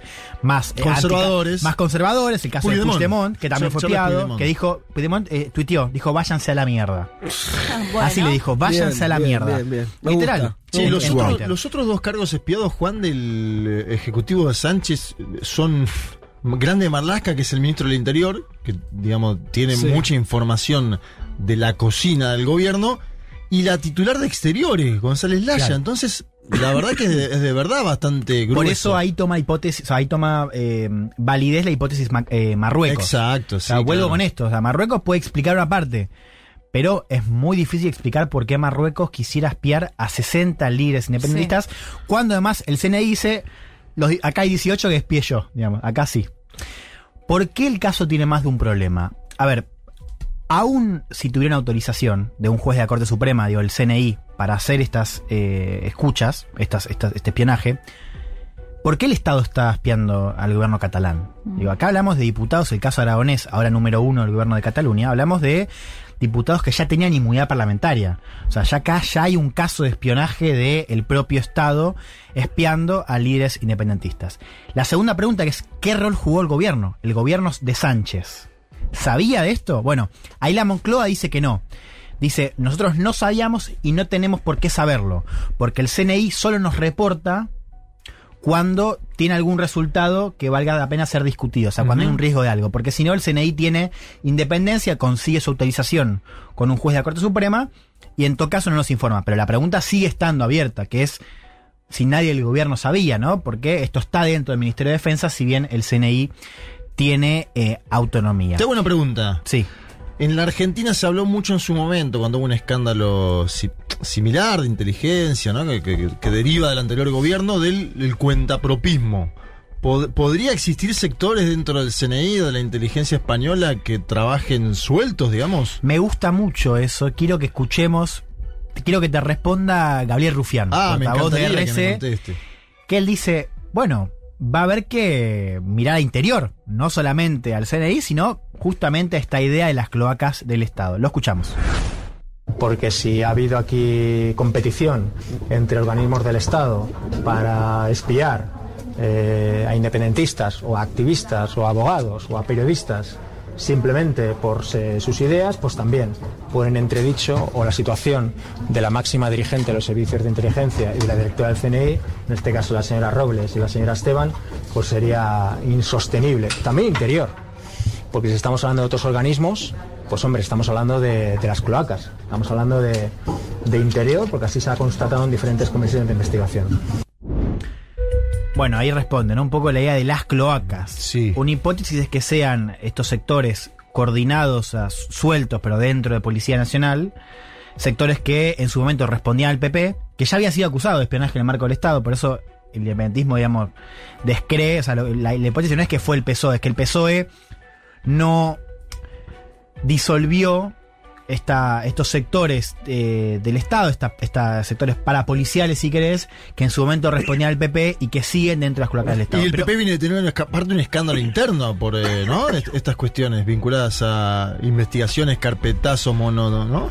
No, bueno, por supuesto, esta idea de las cloacas Que derivó en claro. Feijóo, pero digamos, acordate de los, los carpetazos. Claro. eh, Y de acá hay algo para pensar Sí. también la cuestión. Digo, el PSOE, que es un partido digo, de centro izquierda, que con Sánchez ha tenido quizás un acercamiento a, a Unidas Podemos, en todos estos temas se revela, digo, el, el, el PSOE es un partido de Estado, en algún sentido. Entonces, Exacto.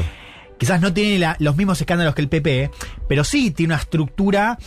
Bueno, que, tiene elementos, si querés, un poco más cercanos a esta idea de las cloacas. Bueno, el gobierno de, de Felipe González, muy al inicio de su gobierno, ya fue acusado, y después se confirmó todo, de asesinatos a través de la estructura que se llama el, el GAL, Ujú. de asesinatos de independentistas catalanes, no Vascos. catalanes vascos, en fines de los 70, principios de los 80. Claro, y por eso esto también es un, digamos, una, un escándalo que excede a Sánchez, digamos, ¿no?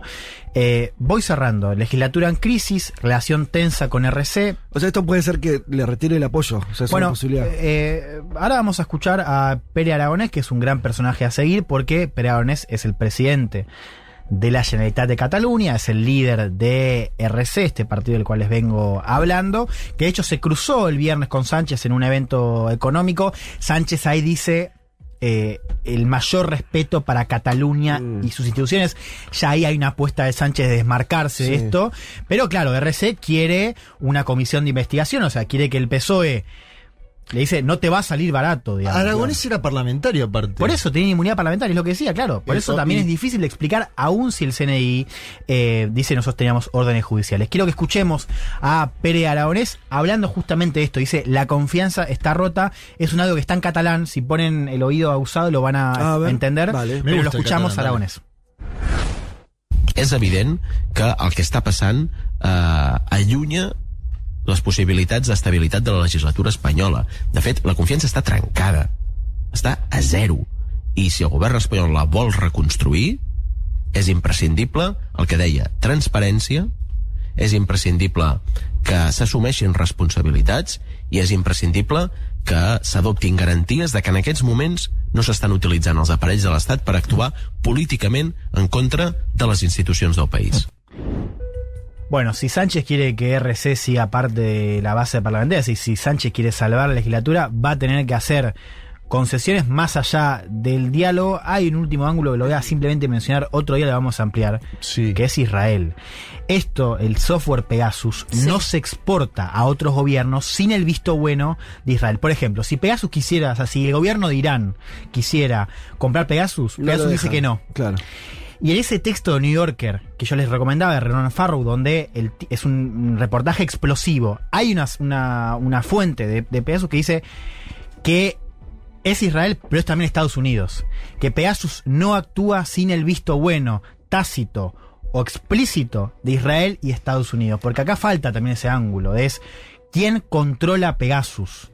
O sea, ¿por qué Israel Claro. no está involucrado, o Estados Unidos también, en esta trama que es geopolítica y que tiene, por supuesto, una ramificación muy importante dentro de España? Che, Decíamos- una muy breve, pero Sí. Irán decía justamente por el hecho de que no le vendería nada a Irán, digamos, en ese De hecho, le ha sentido, vetado, en, le ha vetado. venderle a aliados o en ese sentido. ¿lo Claro, decís? porque como, como Irán es un enemigo de adversario Claro. de Israel. eh, Lo puede utilizar en su contra. Claro, y insisto, Israel tiene que aprobar estas eh, Claro, cuestiones claro. Porque, es, porque es considerada una exportación de armas. Así que ese ángulo falta. Sí. Bueno. Qué pesadito este tema, ¿eh? ¿Viste? Qué buena cortina, ¿eh? Si les parece, Sí. nos vamos a una tan. Sí, dale. ¿eh? Una a- tan. a. Para ir a terminar, eh, ir terminando el, el- el programa. Y ya hablan, no? de solomillo, está buenísimo. ¿Te gusta Vamos a- cómo hablan los catalanes a vos? Vamos a escuchar una, una canción de Dale, Nati dale. Peluso haciendo mafiosa. Justa, mira vos. Sí. Mira que actor. Mafiosa.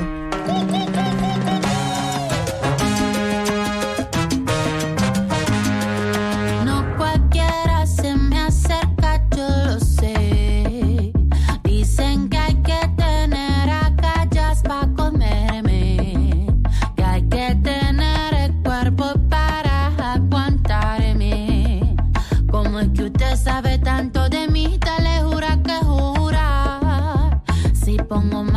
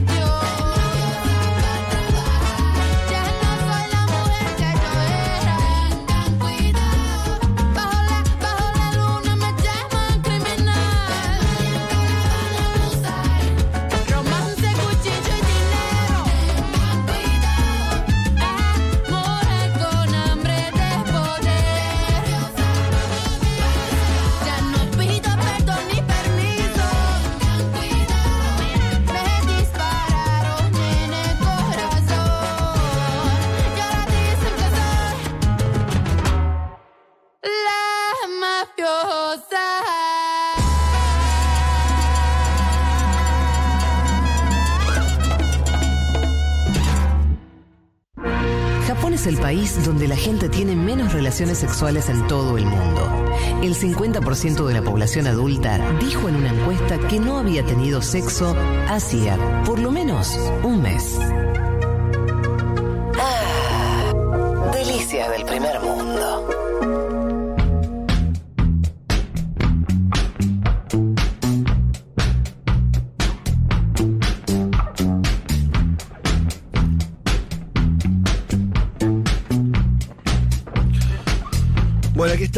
Para los últimos minutos de este programa.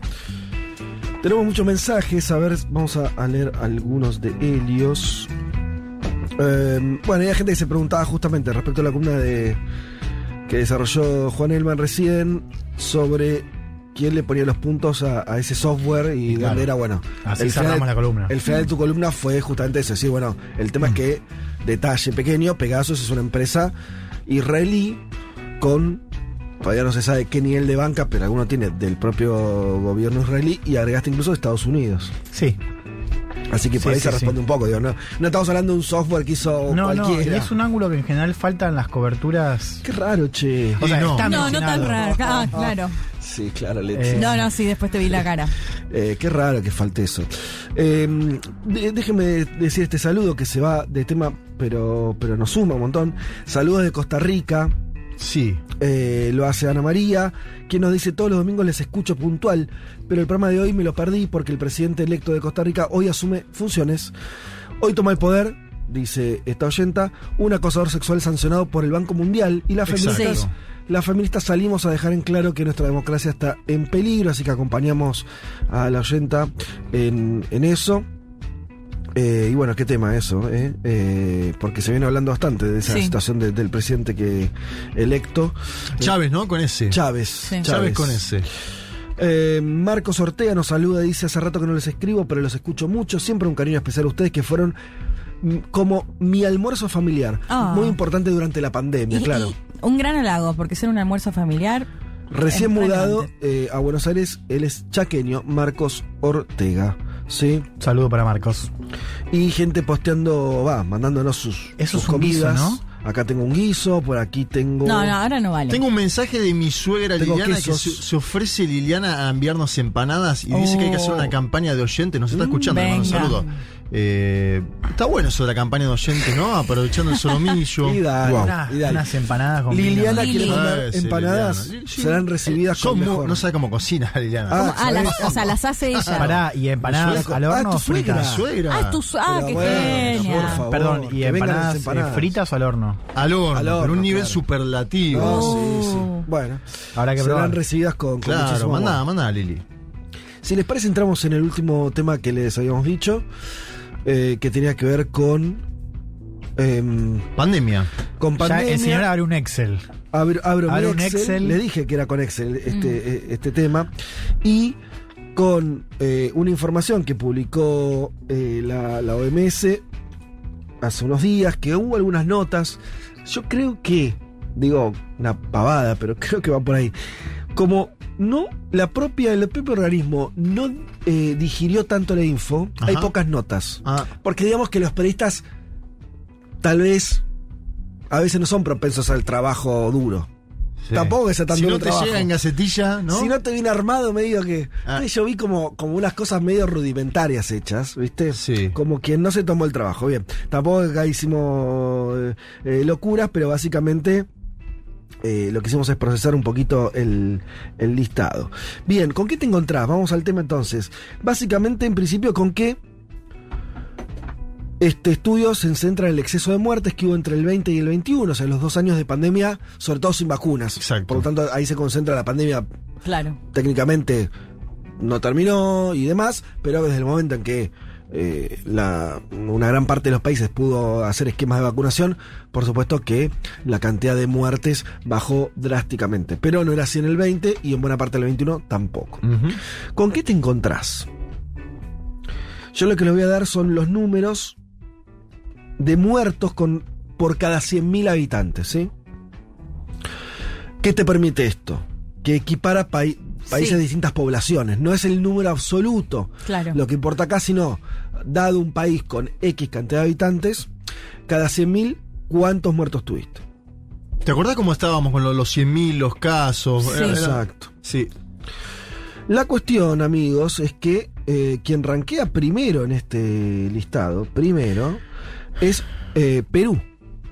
Bueno, Sí. claro. Lo cual tiene cierta lógica Sí, porque Perú, lo, hemos Perú narrado acá, sido- tuvo un- una situación explosiva durante mucho tiempo, desatención muy Sí. clara Colapso por parte del sanitario. Estado. Mucho, mucho. Todos los Me elementos. acuerdo que entrevistamos a Anaí Durán antes que sea ministra de la Sí. Mujer, después fue, después salió del cargo y ella contó que se le había muerto el padre eh, por coronavirus que era algo extendidísimo en las familias de todo Sí. el Perú. No, y se acuerdan que, bueno, le informaban que había 40.000 muertos y después de un día para otro dijeron, no, son, no sé, 80.000 más, ¿no? Sí. Bueno, acá decimos, la técnica no es. Se llegan a estos números no con la contabilización de, de muertos por COVID, sino exceso de muertos, lo cual ajusta mucho más la Sí. cifra. Eh, está en 437 muertos cada 100.000. ¿Sí? Eh, por ahí el número, pero digo, básicamente, eh, si no me estoy equivocando, tenés, es algo que sería así como 4 por mil, ¿no? No me quiero eh, equivocar con los números. Lo importante es que claramente está por arriba del resto de los países del mundo. Bulgaria aparece en segundo lugar. Eh, y Bolivia aparece ahí muy alto también. Empiezan a aparecer varios países de ¿Tercero la región. está Bolivia? ¿Tercero a nivel mundial? Bolivia que tenía en ese momento, en ese peor momento de pandemia, gestión de Yanina Yanina, Áñez. ¿no? Sí, fue clave para la campaña de Arce. Eh, aparece. Voy a hablar, hay, hay varios países. Rusia aparece muy alto también. Eh, países de, de- de Europa del Este, ¿sí? Serbia, Montenegro aparecen cerca por ahí. O sea, vos lo estás diciendo son los países que ranquean en... Peor. Peor en, En muertos relación- totales, en no en rela- relación a lo que ocultaron, sino a... No, no, no, a no, todo. esto- no, no, más allá de qué hicieron con su cifra de COVID, Claro. el exceso de muertes 20, 2020-2021 respecto de años anteriores te da que estos países son los que más tuvieron Ah, exceso de o muertes. sea, sería Claro. claro. ¿Sí? Y Actualizado, conta- digamos. digamos, contabilizada de acuerdo a la población. Claro, entiendo. Eh, aparece eh, México, como yo estoy, estoy sobre todo poniendo los latinoamericanos, me, me detengo más No, ahí. no, está bien. Sí. Sí, Entonces ya tenés tres países latinoamericanos. Que son México, supimos Perú, también. Bolivia y México. Y no Brasil, ¿no? Porque Bueno, ahí aparece nomás eh, ya, ya Brasil, Ajá. pero antes te aparece Ecuador. Y sí. ¿Te, Antes te acordás aparece las calles de muertos en Guayaquil? las calles, sí. Eh, Qué tremendo. Ahí aparecen una, bueno, una serie de países también este, eh, eh, europeos, pero no de los más eh, renombrados. Eh, India te aparece con un, con, con un porcentaje también, con, con un número relevante. Colombia y Brasil casi pegados. Mira. De, de Brasil se habló mucho, de Colombia menos, ¿no? Nada. Nada. Es la sensación. Sí, Nada. De Colombia muy mucho menos. Nada, nada. Eh, ya ahí, si no me falla la cuenta, vamos cinco. Eh, O sea, Colombia está peor que Argentina, digamos, en sí, el... sí. Claro, Y que Brasil. Claramente. Claro, Brasil Está seguro, como pero- Brasil, ¿no? Ah, Entonces, no, ¿cómo peor era? que Brasil. Claro, ¿no? Bueno, no, por- claro. 161, 160 Muy por parecido cada a Brasil. 100.000. Bueno, Es Cono, cono Sur por ahora no tenés nada. Chile, Bueno, Argentina. Colombia. No, no, cono. Ah, Cono Sur. Eh. No, todavía no aparece. Bueno, Sí, Bolivia. Bra- ¿Brasil no es Cono Sur? ¿No? Brasil creo que contabiliza como Cono Sí. Sur también. Eh, Ah, Una, una pregunta. pero ¿no? yo estaba pensando Cono Sur más. en general se hace como a Claro, Chile, Chile, Argentina, Argentina, Uruguay. Uruguay. No. Eh, ahí aparece Estados Unidos, 100 con 140 para cada 100.000. Paraguay, bajando 138. Otro país eh, sudamericano que aparece. Se hablamos Sí. poco, ¿no? De- igual Sí, hubo pero una movilización, ¿te acordás? complicado, Sí, es que pedían la renuncia de Pero casi a la altura, casi a la altura de, por ejemplo, Italia, que tuvo toda esa explosión al Sí. inicio de la pandemia. Sí, sobre todo en el norte, en Milán. Eh, Alemania, que también en algún momento se elogió, eh, cantidad de- bueno, tuvo una cantidad de muertos también importante. España ahí aparece, ¿no? España, Italia, también los países se acuerdan Sí. complicados al, al Claro, inicio de la todo en la, pandemia. en la primera ola, Sí. exacto. Eh, Italia, ¿se acuerdan de esos videos que subían diciendo tengo un familiar muerto en mi casa, nadie lo viene a buscar? Mm. y recién con 99 aparece Argentina, que por ejemplo está prácticamente pegado en cantidad de muertos por 100.000 a Portugal. Un modelo que se había elogiado, ¿ustedes se acuerdan? Muchísimo, se había hablado claro. mucho. Eh, bueno, prácticamente igual. Perdón, y Chile, me morfé 101, arriba, un poquito arriba, pero si querés, en el mismo rango, Chile-Argentina. Lo cual, Chile terminó arriba, con mayor cantidad de muertos eh, cada 100.000 habitantes que, que Argentina. También en un momento se había dicho que Chile tenía muchos contagios y pocos muertos. Bueno, finalmente, al menos en términos de exceso de, de mortalidad respecto a los años anteriores, no sería así. Eh, y después, diría, en términos no, no sorpresivos, porque esto suele pasar, Cuba muy bien, en términos- o sea, ya ranquea abajo, 80. ¿Sí? O sea, Cuba tuvo, ¿se acuerdan? Eh, primero se habló, bueno, de, de los países con menos recursos, cómo iban a soportar su, su sistema de salud. Claro, bloqueado aparte. Y acá entramos a estrategias que también fueron distintas. A los países que. Está el caso de Cuba, el otro país que le fue. mm, En términos de exceso de muertes, si las cifras están bien y, y demás, eh, es Venezuela, ¿sí? Que, eh, que está aún abajo. ¿Abajo de Cuba? Sí. Mirá Sí. vos, eso es un Y pasa que también las oleadas llegaban como a Sí. destiempo, digamos, ¿no? Nosotros Bueno. veíamos lo que pasaba en Europa, Venezuela y Cuba, como que pa- parecía que también posterior a En la región, el, acá. el que mejor le fue Más cercano. Sí. es Uruguay con 45 por cada 100.000. El caso uruguayo Claro. de, de escala muy pequeña, eso, eso sí influye, en general Sí. pasó. Pero tuvo una oleada fuerte también en el año- segundo año. Sí. Y Claro. que aparece Venezuela aún por debajo de eso con 39 por cada 100.000. Vos ahí tenés dos cuestiones. Algunos hablan de la cuestión de la información. Para mí con el exceso de muertes ya eso medio... Difícil. Ya, ya, y ya es un nivel de... de, de- de- eh, a ver, me cuesta pensar que en un país, aún con todo el problema que tenía Venezuela, no cuenten a los muertos o que hubiera una, una cantidad de muertos que eso no aparece en ningún lado. Ya, ya es un terreno... A mí me suena más sospechoso. Lo que sí tenés en Venezuela, que se Ajá. dijo poco, es que tuviste una cuarentena de las más duras barra eficientes, porque ellos tenían todo un sistema... 15-15. Claro. Que hacía 15 de 15, cuarentena estricta y después salida. Sí. pero con un respeto de la, o sea, la población cumpliendo mucho eso y una cosa de casa por casa. Lo Exacto. hicieron también con la vacunación. Sí. Sí. Me parece que el caso de Cuba también es similar en cuanto a la estrategia. Quiere decir, son países que, sea por su diseño de sistema político, por decisiones que tomaron y demás, pudieron hacer un nivel de rastreo y demás muy exhaustivo. Pudieron copiar más el caso chino, el modelo Lo- chino. Claro. Lo que sí se dice de Venezuela, que le ayudó al inicio, es que al ser un país que tenía, para decirlo a lo bestia, que llevaban pocos aviones con Exacto, turistas, total. le, le retrasó mucho. Que es lo que no nos pasó a nosotros Claro. eh, o a otros países eh, latinoamericanos con mucha afluencia, sobre todo europea, que es- Sí. fue el epicentro. El otro primero vino de Milán, el hombre, me acuerdo. Claro. Eh, eh, se hablaba mucho también de Ecuador, que por, se, se acuerdan en ese momento decían, bueno, las clases altas son las que primero desperdigaron el virus, no por ninguna Sí. malicia particular, sino las Claro. que primero tenían contactos con el exterior Claro. y trajeron el virus. Sí. A lo que hoy establece en Venezuela eso se lo evitaron, ¿sí? Sí. Eh, y entonces retrasó la llegada, eso permitió otro tipo de, eh, de, de diseño también de Sí, y lo política mismo en pública. Cuba. Y ni hablar Cuba. Y de hecho tenés, claro, ¿se acuerdan que hablamos mucho de Nueva Zelanda? Sí. Como un caso muy exitoso. De Una la- isla. También la- isla. Bueno. No, las dos. Sí, de erradicación. Ellos tuvieron Claro. menos, menos muertes que en otros años. O sea, fue tan irrelevante. Menos. Claro. Lo cual pasó mucho eso. En Argentina, en todos los países, cambiaron muchas. eh, en- durante un tiempo hubo. ¿Se acuerdan que las estadísticas viales en muchos países mejoraban terriblemente? Exacto. Si nadie. eh, se- eh, Nadie estaba en la calle para matarse. Claro. Claro, sí. Bueno, eso sí, después. eso es muy cierto. Y en el caso de Nueva Zelanda, ¿se acuerdan la primera ministra que también fue una de las primeras que hizo como un acto donde se sacaba el barbijo porque no tenían Jacinda, Ardern ningún ningún caso? Pero después volvieron, acordate. Sí, después Todo- volvieron, pero digo, tuvo momentos en los que bajó Exacto. mucho. ¿Piensa que va a cuando decir algo a contradecir o? No, no, no, al revés. Lo que voy a apoyar eso, me parece que si vos ves ya con después de dos años, ya no estamos mandando tanta fruta, que los países que, por decisión política o por posibilidades materiales, pudieron hacer no contención, sino enfrentar al virus a decir, che, vamos a tratar que no entre y si entra Claro. un mega control, le fue mejor. O sea, se murió mucha menos gente. Esta es la realidad. Pero es cierto que con características puntuales que no solamente Bueno. de recursos. Por eso. No, porque digo, Sí. estaba pensando esto de. Esa, esa pura la conclusión, pero digo, mirando un poco lo que decías de los primeros casos. Son casos digo, de países eh, con muertes abultadas que siguieron estrategias muy diversas y países también diversos, con lo cual me parece que también hay una cosa de estrategias que decís distintas. estrategias diferentes, o sea, eh, Pero eh, por eso las englobé en, en Sí. tratar de que el virus no circulara comunitario. O sea, no se dejó circular y después vemos. Eso es lo que digo, ¿eh? Si vos- hay, un, hay, un, hay una similitud en estos casos que estoy eh, diciendo. no, eso es verdad, eso es cierto. Y nosotros, no- nosotros, como la mayoría de los países, no hicieron eso. Dijimos, bueno, ya fue, no se puede evitar. ¿No? Por ahí no se podía, eso no, no sé si se podía o no. No, y también son sociedades donde el control estatal es muchísimo más fuerte. Digo, China, Cuba, Venezuela, tenés una.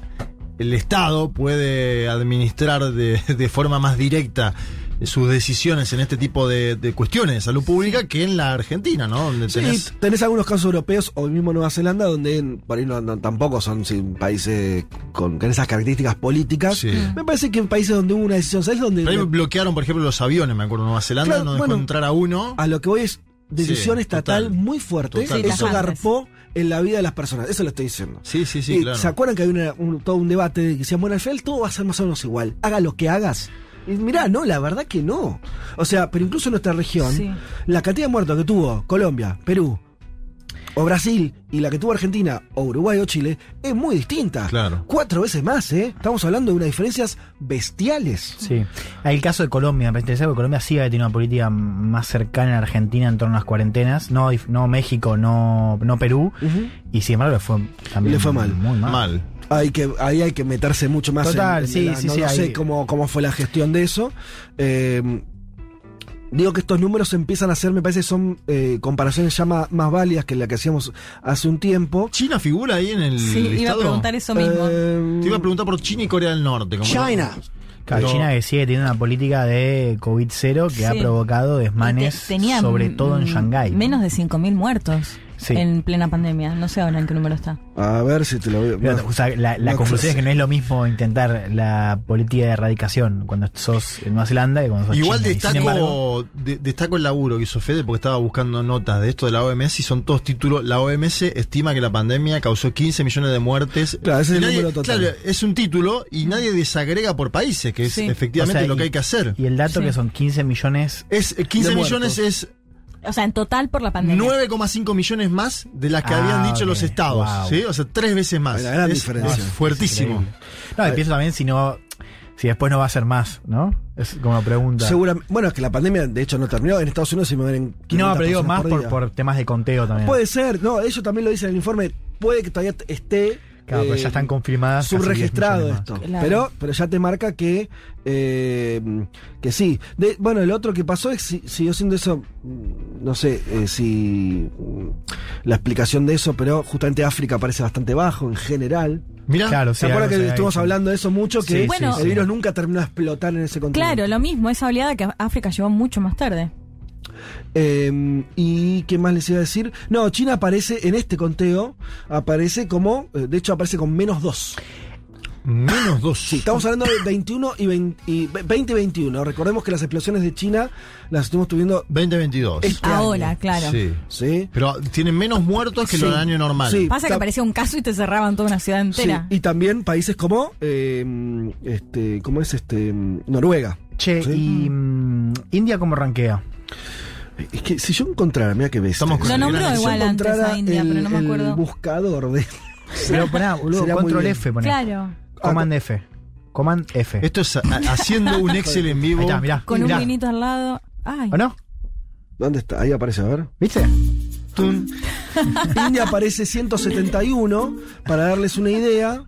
eh, 171 es, es un poco más que Colombia, que le fue mal. Claro. En el ranking total está alto. Rankea India, eh, te diría el puesto 30, de los 30 países con mayores contagios. ¿Y Estados Unidos lo dijiste? Estados Unidos lo nombré al pasar, está, eh, está en 140, mi- 140 por 100.000, ¿sí? los muertos. Eh, Y en números totales es el más alto, ¿no? Claro, números totales es, es el más alto. De hecho, va a llegar al millón de muertos en cuestión Wow. de días, pues están en 996 mil y se están muriendo unas 300, 400 personas por día. 10 días, una semana, vas a tener el titular en todo el mundo de que superó Un el millón de muertos en los Estados de Unidos. muertos registrados como muertos por COVID. Claro. Tal vez sea mucho mayor la Exacto. tasa también. Acá lo que está marcando la OMS es que es el triple en casi todo el mundo, ¿no? Exactamente, sí. Es Y- un dato ese. Y la Argentina, eso, rankea en, en- en el ranking general, está recién en el puesto sesenta y pico de países, y en el regional, sacando a Venezuela, con ese caso muy excepcional de Venezuela, y Uruguay, es el, el tercer país que mejor le fue. O sea, si vos tenés el ranking de quién me fue, eh, quién Mejor que Cuba, entonces Para- también. ¿Cómo es, perdón? ¿Podés No, te estaba contando Ah, América bueno. del Sur. Ah, bueno, está bien. Eh, habría que, que agregar Ah. a Cuba. Pero digamos, vos tenés a, a Venezuela con los mejores números en cuanto a muertos, a Uruguay Sí. Claro. eh, y Argentina viene ahí. Después habría que agregar a Cuba. Lo amplias a América Latina. Claro, Chile y Argentina están juntitos. Ch- Chile un poco, sí, Chile y Argentina muy, muy, muy cercanos y después empieza a despegar. Eso es lo que a mí me- más me llamó la atención. Si vos agarras Uruguay, Chile, Argentina, el cono sur, Claro, hecho, total. al resto de América del Sur, y con la excepción de Venezuela, le fue mucho peor. Duplicando, triplicando Exacto. la tasa de muertos. Habla también de una región muy desigual, ¿no? Como Sí, claro. en sus propios términos, ¿no? Sí, sí, y demográficamente también más complicada, ¿no? Por cuestiones de hacinamiento y demás. Exacto, en América Latina se pueden ver más, más hacinamiento en general Claro. que en el cono sur. Y también tradiciones, ¿no? Pensaba esto, el caso peruano, ¿no? Esto de los mercados, ciertas instituciones, digamos, más eh, funcionales en la, La vida informalidad. pública. Claro, y más extendida, porque acá la tenés, pero digamos, no en todas las ciudades de la misma manera, digamos, como un factor explicativo de- Totalmente de del acuerdo. foco de contagio. Bueno, eso le quería comentar y creo que con esto ya podemos ir, sí. A ver. ¿Qué? ¿Qué más? Tres horas recorriendo todos los rincones del planeta. Todos los rincones del planeta. Vázquez, Elman, Martínez, Carg. Un mundo de sensaciones.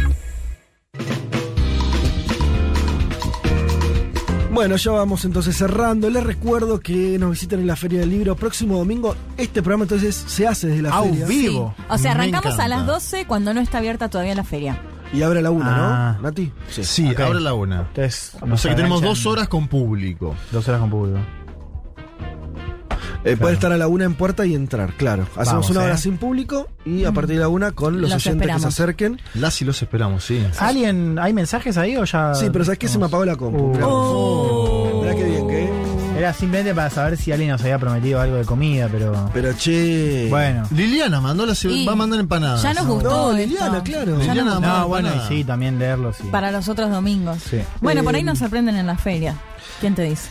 ¿Se puede ingresar a alimentación? Me parece que no. ¿eh? Bueno, No sé, no sé. Que nos sorprendan acá en el, en el próximo Claro, sí, domingo. sí, vamos, vamos, próximo vamos a domingo calmarnos, vamos a presencial. calmarnos porque. Déjenme hacer un anuncio más. y nos dejó muy arriba, Mariano. Déjenme hacer un anuncio más porque se van a arrepentir. Se van a arrepentir. ¿De qué? Usted se tiene que arrepentir de lo que dijo. En la semana que viene arranca el curso de los Beatles que va De a dar Furman. eh, Seba Furman. Sí. Háganlo porque se van a arrepentir. Yo les digo, yo En los miércoles digo. es. Ya En lo los tengo miércoles agendado. O cuando quieras, pero digamos, Claro. en vivo los miércoles se inscriben eh, en la página de Futurock, ahí lo encuentran en la parte de cursos. eventos.futurock.fm, se inscriben ahí, es muy fácil y además es muy barato, muy accesible, ni hablar si sos socio o socio de la comunidad Futurock. Eh, o también si sos de- alumno del CUI, hay un descuento muy especial. Ah, Le dimos bueno. el mismo descuento que los socios, así que también eso... Cursás idiomas y te formás con los Beatles. eh, y va a estar va a estar tremendo realmente, ¿eh?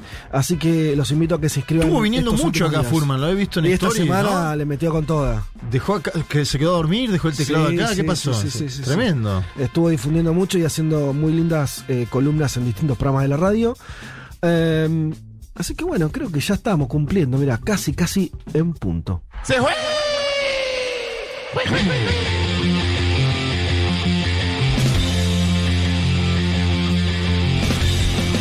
Eh, señoras y señores, eh, muchas tardes y buenas gracias. Y así nos vamos. Eh, ¿Qué pasó, Dieguito? ¿Era porque, qué, por, por temor a que no te nombre? Tomaba mucho vino el señor, Sí. me parece, ¿eh? Ya te, ya te, te, te pusiste en pedo, está- Te, de alcoholemia, ¿no? Eso me gusta el vino Eh, Mujica le gusta el vino. Le dijeron que no quedaba solomillo y se le partió el corazón. Pero había, había. Eh, vamos a empezar por eh, nuestra nueva productora. Voy a agradecer a Ludmila Gurevich, eh, que sigue eh, ahí Luli. eh, un poco. Hoy ya puso los puntos. un poco Hoy ya, puso los sí, puntos sí. en el pasillo. Ah, sí, ¿Sí? es verdad. Sí. Guau. Es verdad. Me gusta, Ah, carácter. eso es una manera de decir. ¿Nos retó? No, no. No. Entren, entren al estudio. Eh, y a Natalia Espósito, por supuesto, por sostener eh, todavía este barco. ¿Alguno quiere saludar a alguien? No. A las mamás, repito, reitero. a las mamás donde hoy se festeja el Día de la Madre. Yo saludo a mi hija, que cumpleaños, y así, Sí. así me voy. Así que no, no me está escuchando ahora. Y a, pará, y a Mariano. Hoy Y a un Mariano. Mariano, abrazo, pongo de Mariano. Mariano Sí, viene a, aplauso a de decir pie. algo al estudio, no, no. Mariano, venite, dale, Una palabrita, Mariano, sí. Mariano, venite acá, dale, dale, dale, dale. la Z amigo. Ahí está, está ingresando. El señor Mariano Almeida, ¿no es cierto? Sí. El mismo. Ahí, Permiso, ¿eh? ahí, ¿cómo estás? Bueno, que fue el que nos trajo el solomillo que hemos disfrutado. Solomillo Sí. y vino tinto. Un vino y después fue a comprar otro vino. Ah, madre. los exceso. productores, todo faltaba.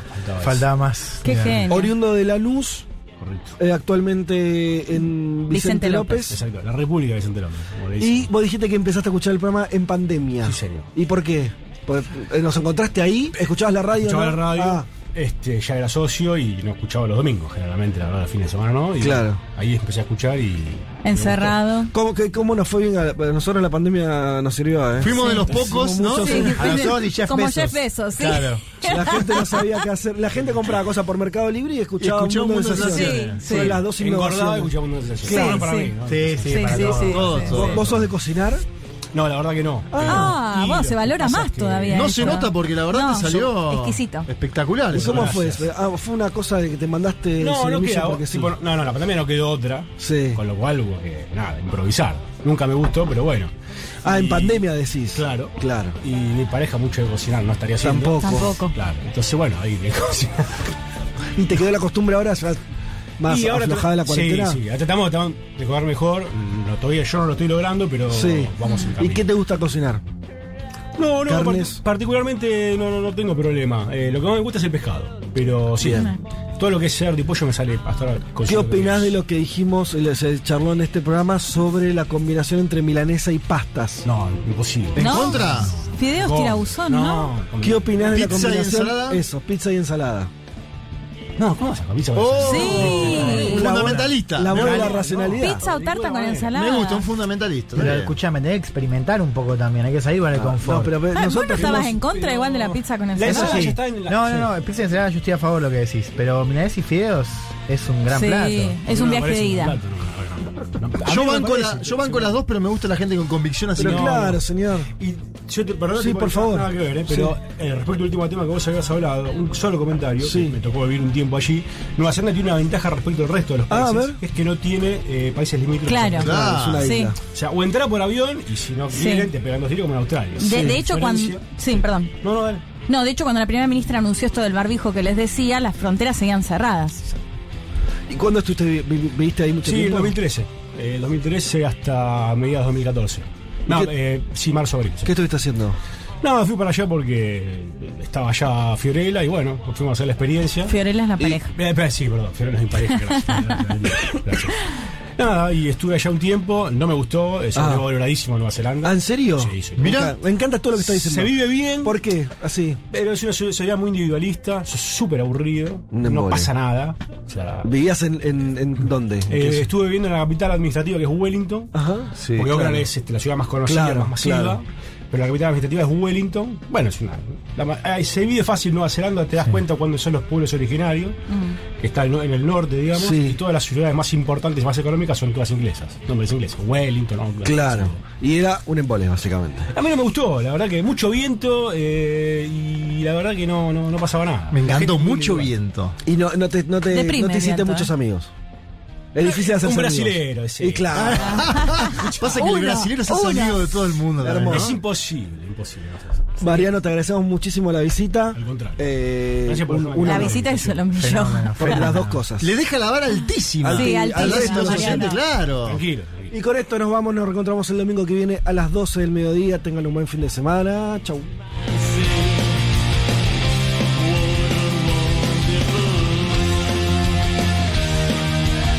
No.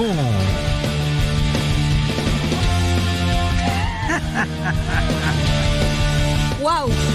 Wow. ¡Wow! Wow. De Ucrania. Water